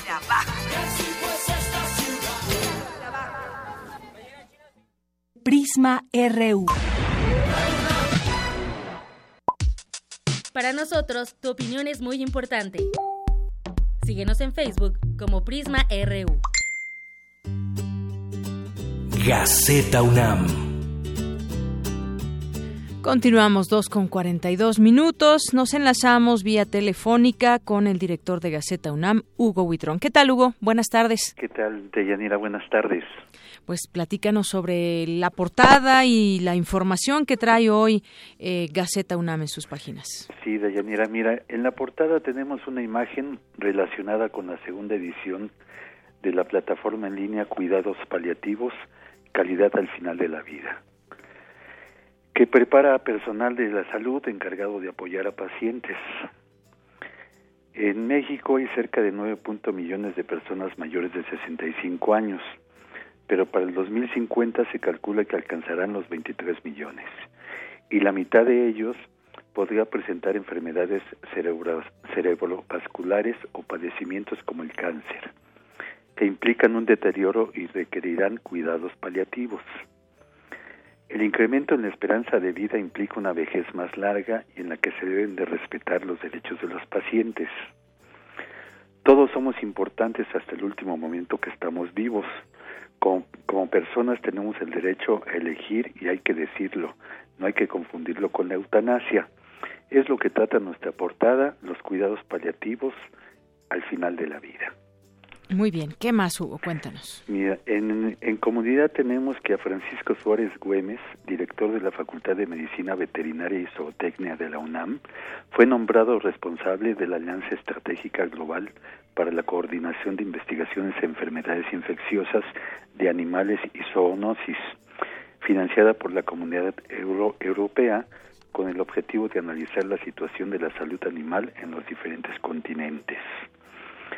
Esto es un trabajo que se va a hacer en métodos de diagnóstico y control de las enfermedades por región mediante grupos de trabajo en Europa, Oceanía, Asia, África y América. En otra nota tenemos que se inauguró el Congreso Familia o Familias en México, Diversidad, Convivencia y Cohesión Social en la Sociedad Contemporánea, organizado por la Escuela Nacional de Trabajo Social. Ahí se expuso que el 60% de los hogares en el país ya no sigue el modelo tradicional conformado por una madre, un padre y sus hijos. Y se estima que existen alrededor de 160 mil hogares homoparentales, es decir, de parejas del mismo sexo con hijos. En otros datos nos dicen que el 71.8% de la población considera que la familia ideal es aquella integrada de manera tradicional y un 9.7% piensa que no existe un tipo de familia ideal. ¿Mm? En otra nota, eh, tuvimos la visita en la Facultad de Química del Sir David King, profesor emérito de la Universidad de Cambridge y representante especial para el cambio climático del Reino Unido. En una conferencia expuso ante, centenares de alumnos que es necesario que los gobiernos, industrias y universidades se involucren en el reto de enfrentar el cambio climático. En el caso de estas últimas, pueden crear tecnologías, pero alguien les debe llevar al mercado y para ello se, se, necesita la intervención del gobierno y la industria. Y ya para terminar, Deyanira, tenemos también información sobre el cáncer bucal que cada vez es más frecuente en jóvenes y que en el Instituto de Fisiología Celular se ensaya a nivel experimental el cultivo y trasplante neuronal de células de repuesto que pueden tratar algunas enfermedades neurodegenerativas como el Parkinson y la esclerosis lateral amiotrófica. Deyanira es un poco de lo que tenemos en nuestras páginas. Muy bien, pues como siempre muchas gracias Hugo Huitrón. Buenas tardes. De nada, Deyanira, buenas tardes. Y recuerden que nos pueden seguir en gaceta.unam.mx y sean felices. Gracias, Hugo. Hasta, hasta el lunes. Prisma RU. Nacional RU.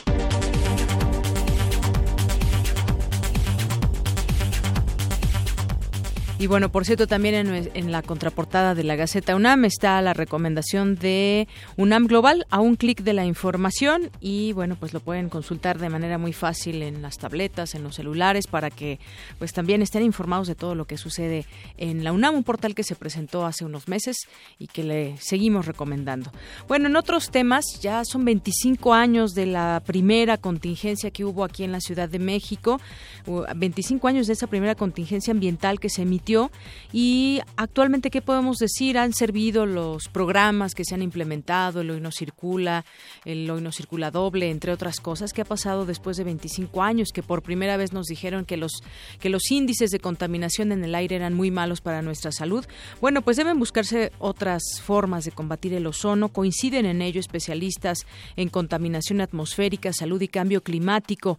Fue el 16 de marzo de 1992 cuando el nivel de ozono en la atmósfera atmósfera alcanzó los 398 puntos IMECA, los cuales rebasaban el tope permitido en aquella época para no declarar la medida de emergencia. El investigador del Centro de Ciencias de la Atmósfera de la UNAM, Ricardo Torres Jardón, recordó que declarar la contingencia ambiental surgió como un aviso a la población para aplicar medidas extremas con la idea de que en el tiempo inmediato posible los altos niveles de ozono se reduzcan. El director de Salud Ambiental en el Centro de Investigación de del Instituto Nacional de Salud Pública, Horacio Riojas, dijo, por ejemplo, que la política ambiental en la zona metropolitana del Valle de México, basada en endurecer las restricciones a los autos, es insuficiente.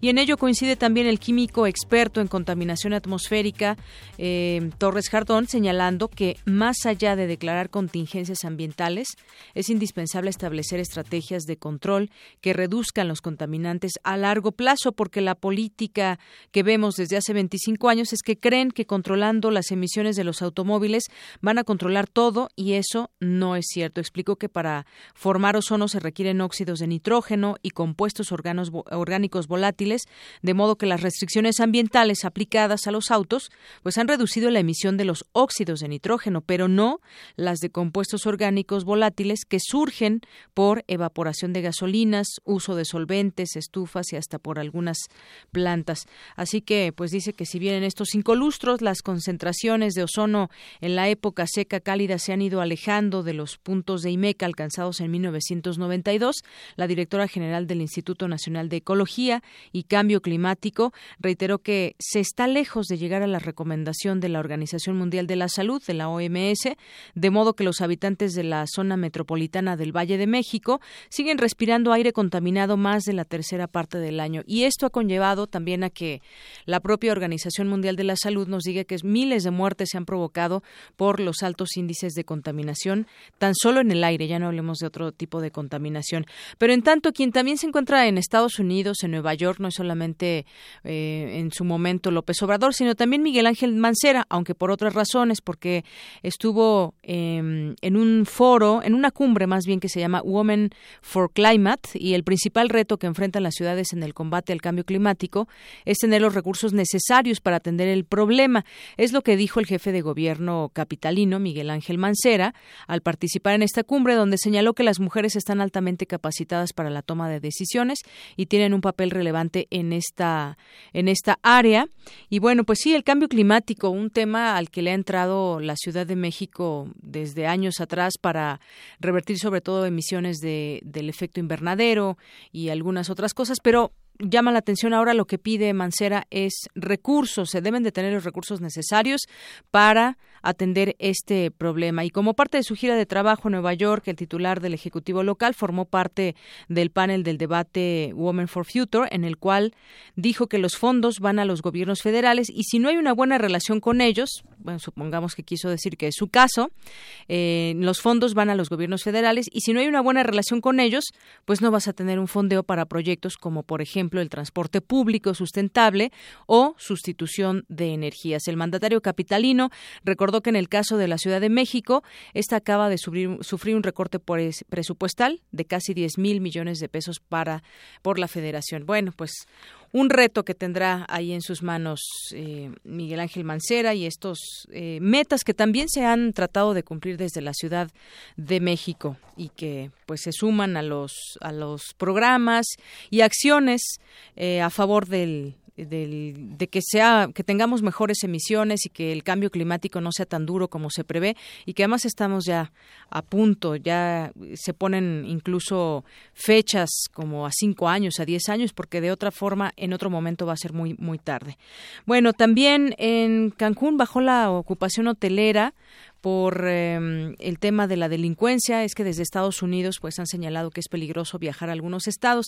Y entre ellos específicamente de Quintana Roo está el municipio de Benito Juárez que es donde se encuentra Cancún. Y en esta época llegan muchos llamados spring breakers que son los estadounidenses que pues eh, vienen a vacacionar a Cancún y ocupan una buena parte de los cuartos de, de hoteles y esto significa una gran derrama económica pero ahora a la baja se prevé en 40 y también eh, la UNICEF censura política de Trump de separar familias. Estaremos buscando hablar con alguien de UNICEF para que nos dé su punto de vista sobre este tema. La separación de los niños de sus familias por las políticas migratorias del gobierno de Trump son preocupantes debido a que dejará a los menores de edad en riesgo de sufrir situaciones de violencia y ocasionará un fuerte impacto sociológico en ellos. Es lo que advierte el Fondo eh, de Naciones Unidas para la Infancia, la UNICEF. 2,53. Queremos conocer tu opinión. Síguenos en Twitter como arroba PrismaRU. Zarpazo RU.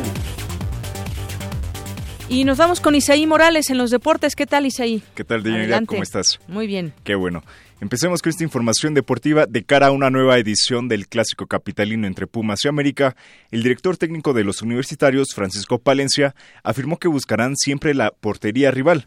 Por su parte, el defensa Gerardo Alcoba descarta que lo sucedido en los últimos días con América pueda diezmar su rendimiento, por lo que pidió no confiarse. Escuchemos lo que dijo el defensa. No, no, no, eso no, no se puede saber. Al contrario, puede ser que ellos estén más unidos, que retomen más fuerza. Siempre cuando, cuando te tocan un grupo o, tenés algún percance, trata de sobreponerte de mayor manera, ¿no? Hay que darle una lectura un poco más objetiva. No, no, no creo que lo, que lo.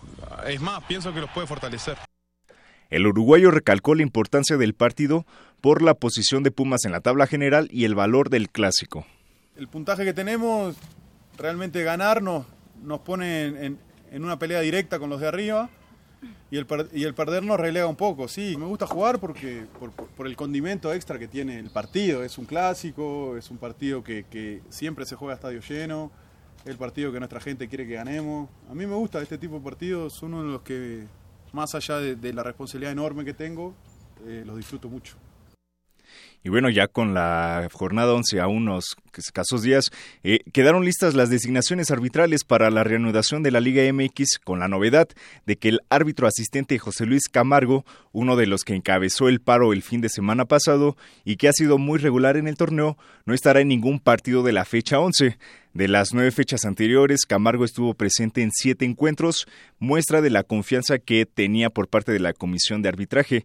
Y bueno, esto puede ser un poco raro, ¿no? Porque si estuvo en nueve fechas, eh, en siete fechas, perdón, de nueve, y ahora que encabezó esta parte del, del paro, es algo sospechoso de que no lo hayan llamado para algún partido de la jornada 11, entonces esperemos que no haya represalias por parte de la liga en contra de los árbitros que encabezaron este paro. Así es, esperemos que así sea. Bueno, y las porras siguen dando de qué hablar. Durante la reunión de seguridad para el, operativo Estadio Seguro entre la Secretaría de Seguridad Pública y los representantes de las porras de Cruz Azul y Pumas, el líder de la barra Sangre Azul, porra del Cruz Azul, señaló que no garantiza respeto ni seguridad a los grupos de animación de Tigres para el partido del próximo sábado en el Estadio Azul. Argumentó que han tenido distintos problemas en los cuales han mandado a hospitalizar a aficionados cementeros cuando van a las canchas de Tigres. Eh, pues lamentable estas declaraciones, ya que estamos hablando en contra de la violencia que se vive en las gradas y en, el, en la cancha y que eh, haya esta responsabilidad por parte de Claro, esas declaraciones como que están fuera de tono, pero seguramente habrá habrá más policías. Bueno, yo me imaginaría. Claro que sí, este se juega el sábado el partido entre Cruz Azul y Tigres, entonces esperemos que haya la suficiente seguridad para para todos, tanto los jugadores como las familias que asistan a este encuentro. Claro que sí. Y bueno, siguiendo con el tema de las barras, las directivas del fútbol mexicano no, responsabilizan directamente a los grupos de animación por las olas de violencia en los estadios, pero consideran que es indispensable reforzar las sanciones para las personas que participen en las grescas, sin importar si son o no miembros de una barra. Esto también es importante porque muchas personas que no pertenecen a las barras también andan ahí buscando el pleito con los demás aficionados. Entonces, es, es, un debate muy grande en, la liga, pero en fin, seguiremos con estos temas más adelante. Claro que sí, Isaí Morales, muchas gracias y gracias a quienes nos escriben. Aprovecho rápidamente para mandar saludos a José Luis Sánchez, a, nos escribe Galán de Barrio, Josefina Bonilla, eh, Rana Burro Blanco, que nos dice, se escuchará muy bonito en la pista, pero qué mala idea de los anuncios sonoros de la, del Grand Prix México, nos decían Isaí. No, no sé si se refiere a los túneles de, de viaducto donde pasa uno y están estos anuncios. Y que Tecuani, nuestro tuitero de cabecera, muchas gracias por seguir escribiéndonos y comentándonos sobre los temas. Y que Tecuani, Ani también, ya dije Galán de Barrio, y bueno, pues todas las personas que se suman, Alex Piñón también que nos escribe por aquí. Gracias. Ya casi nos vamos, pero nos tenemos, tenemos todavía la información de última hora con Dulce García. Prisma RU.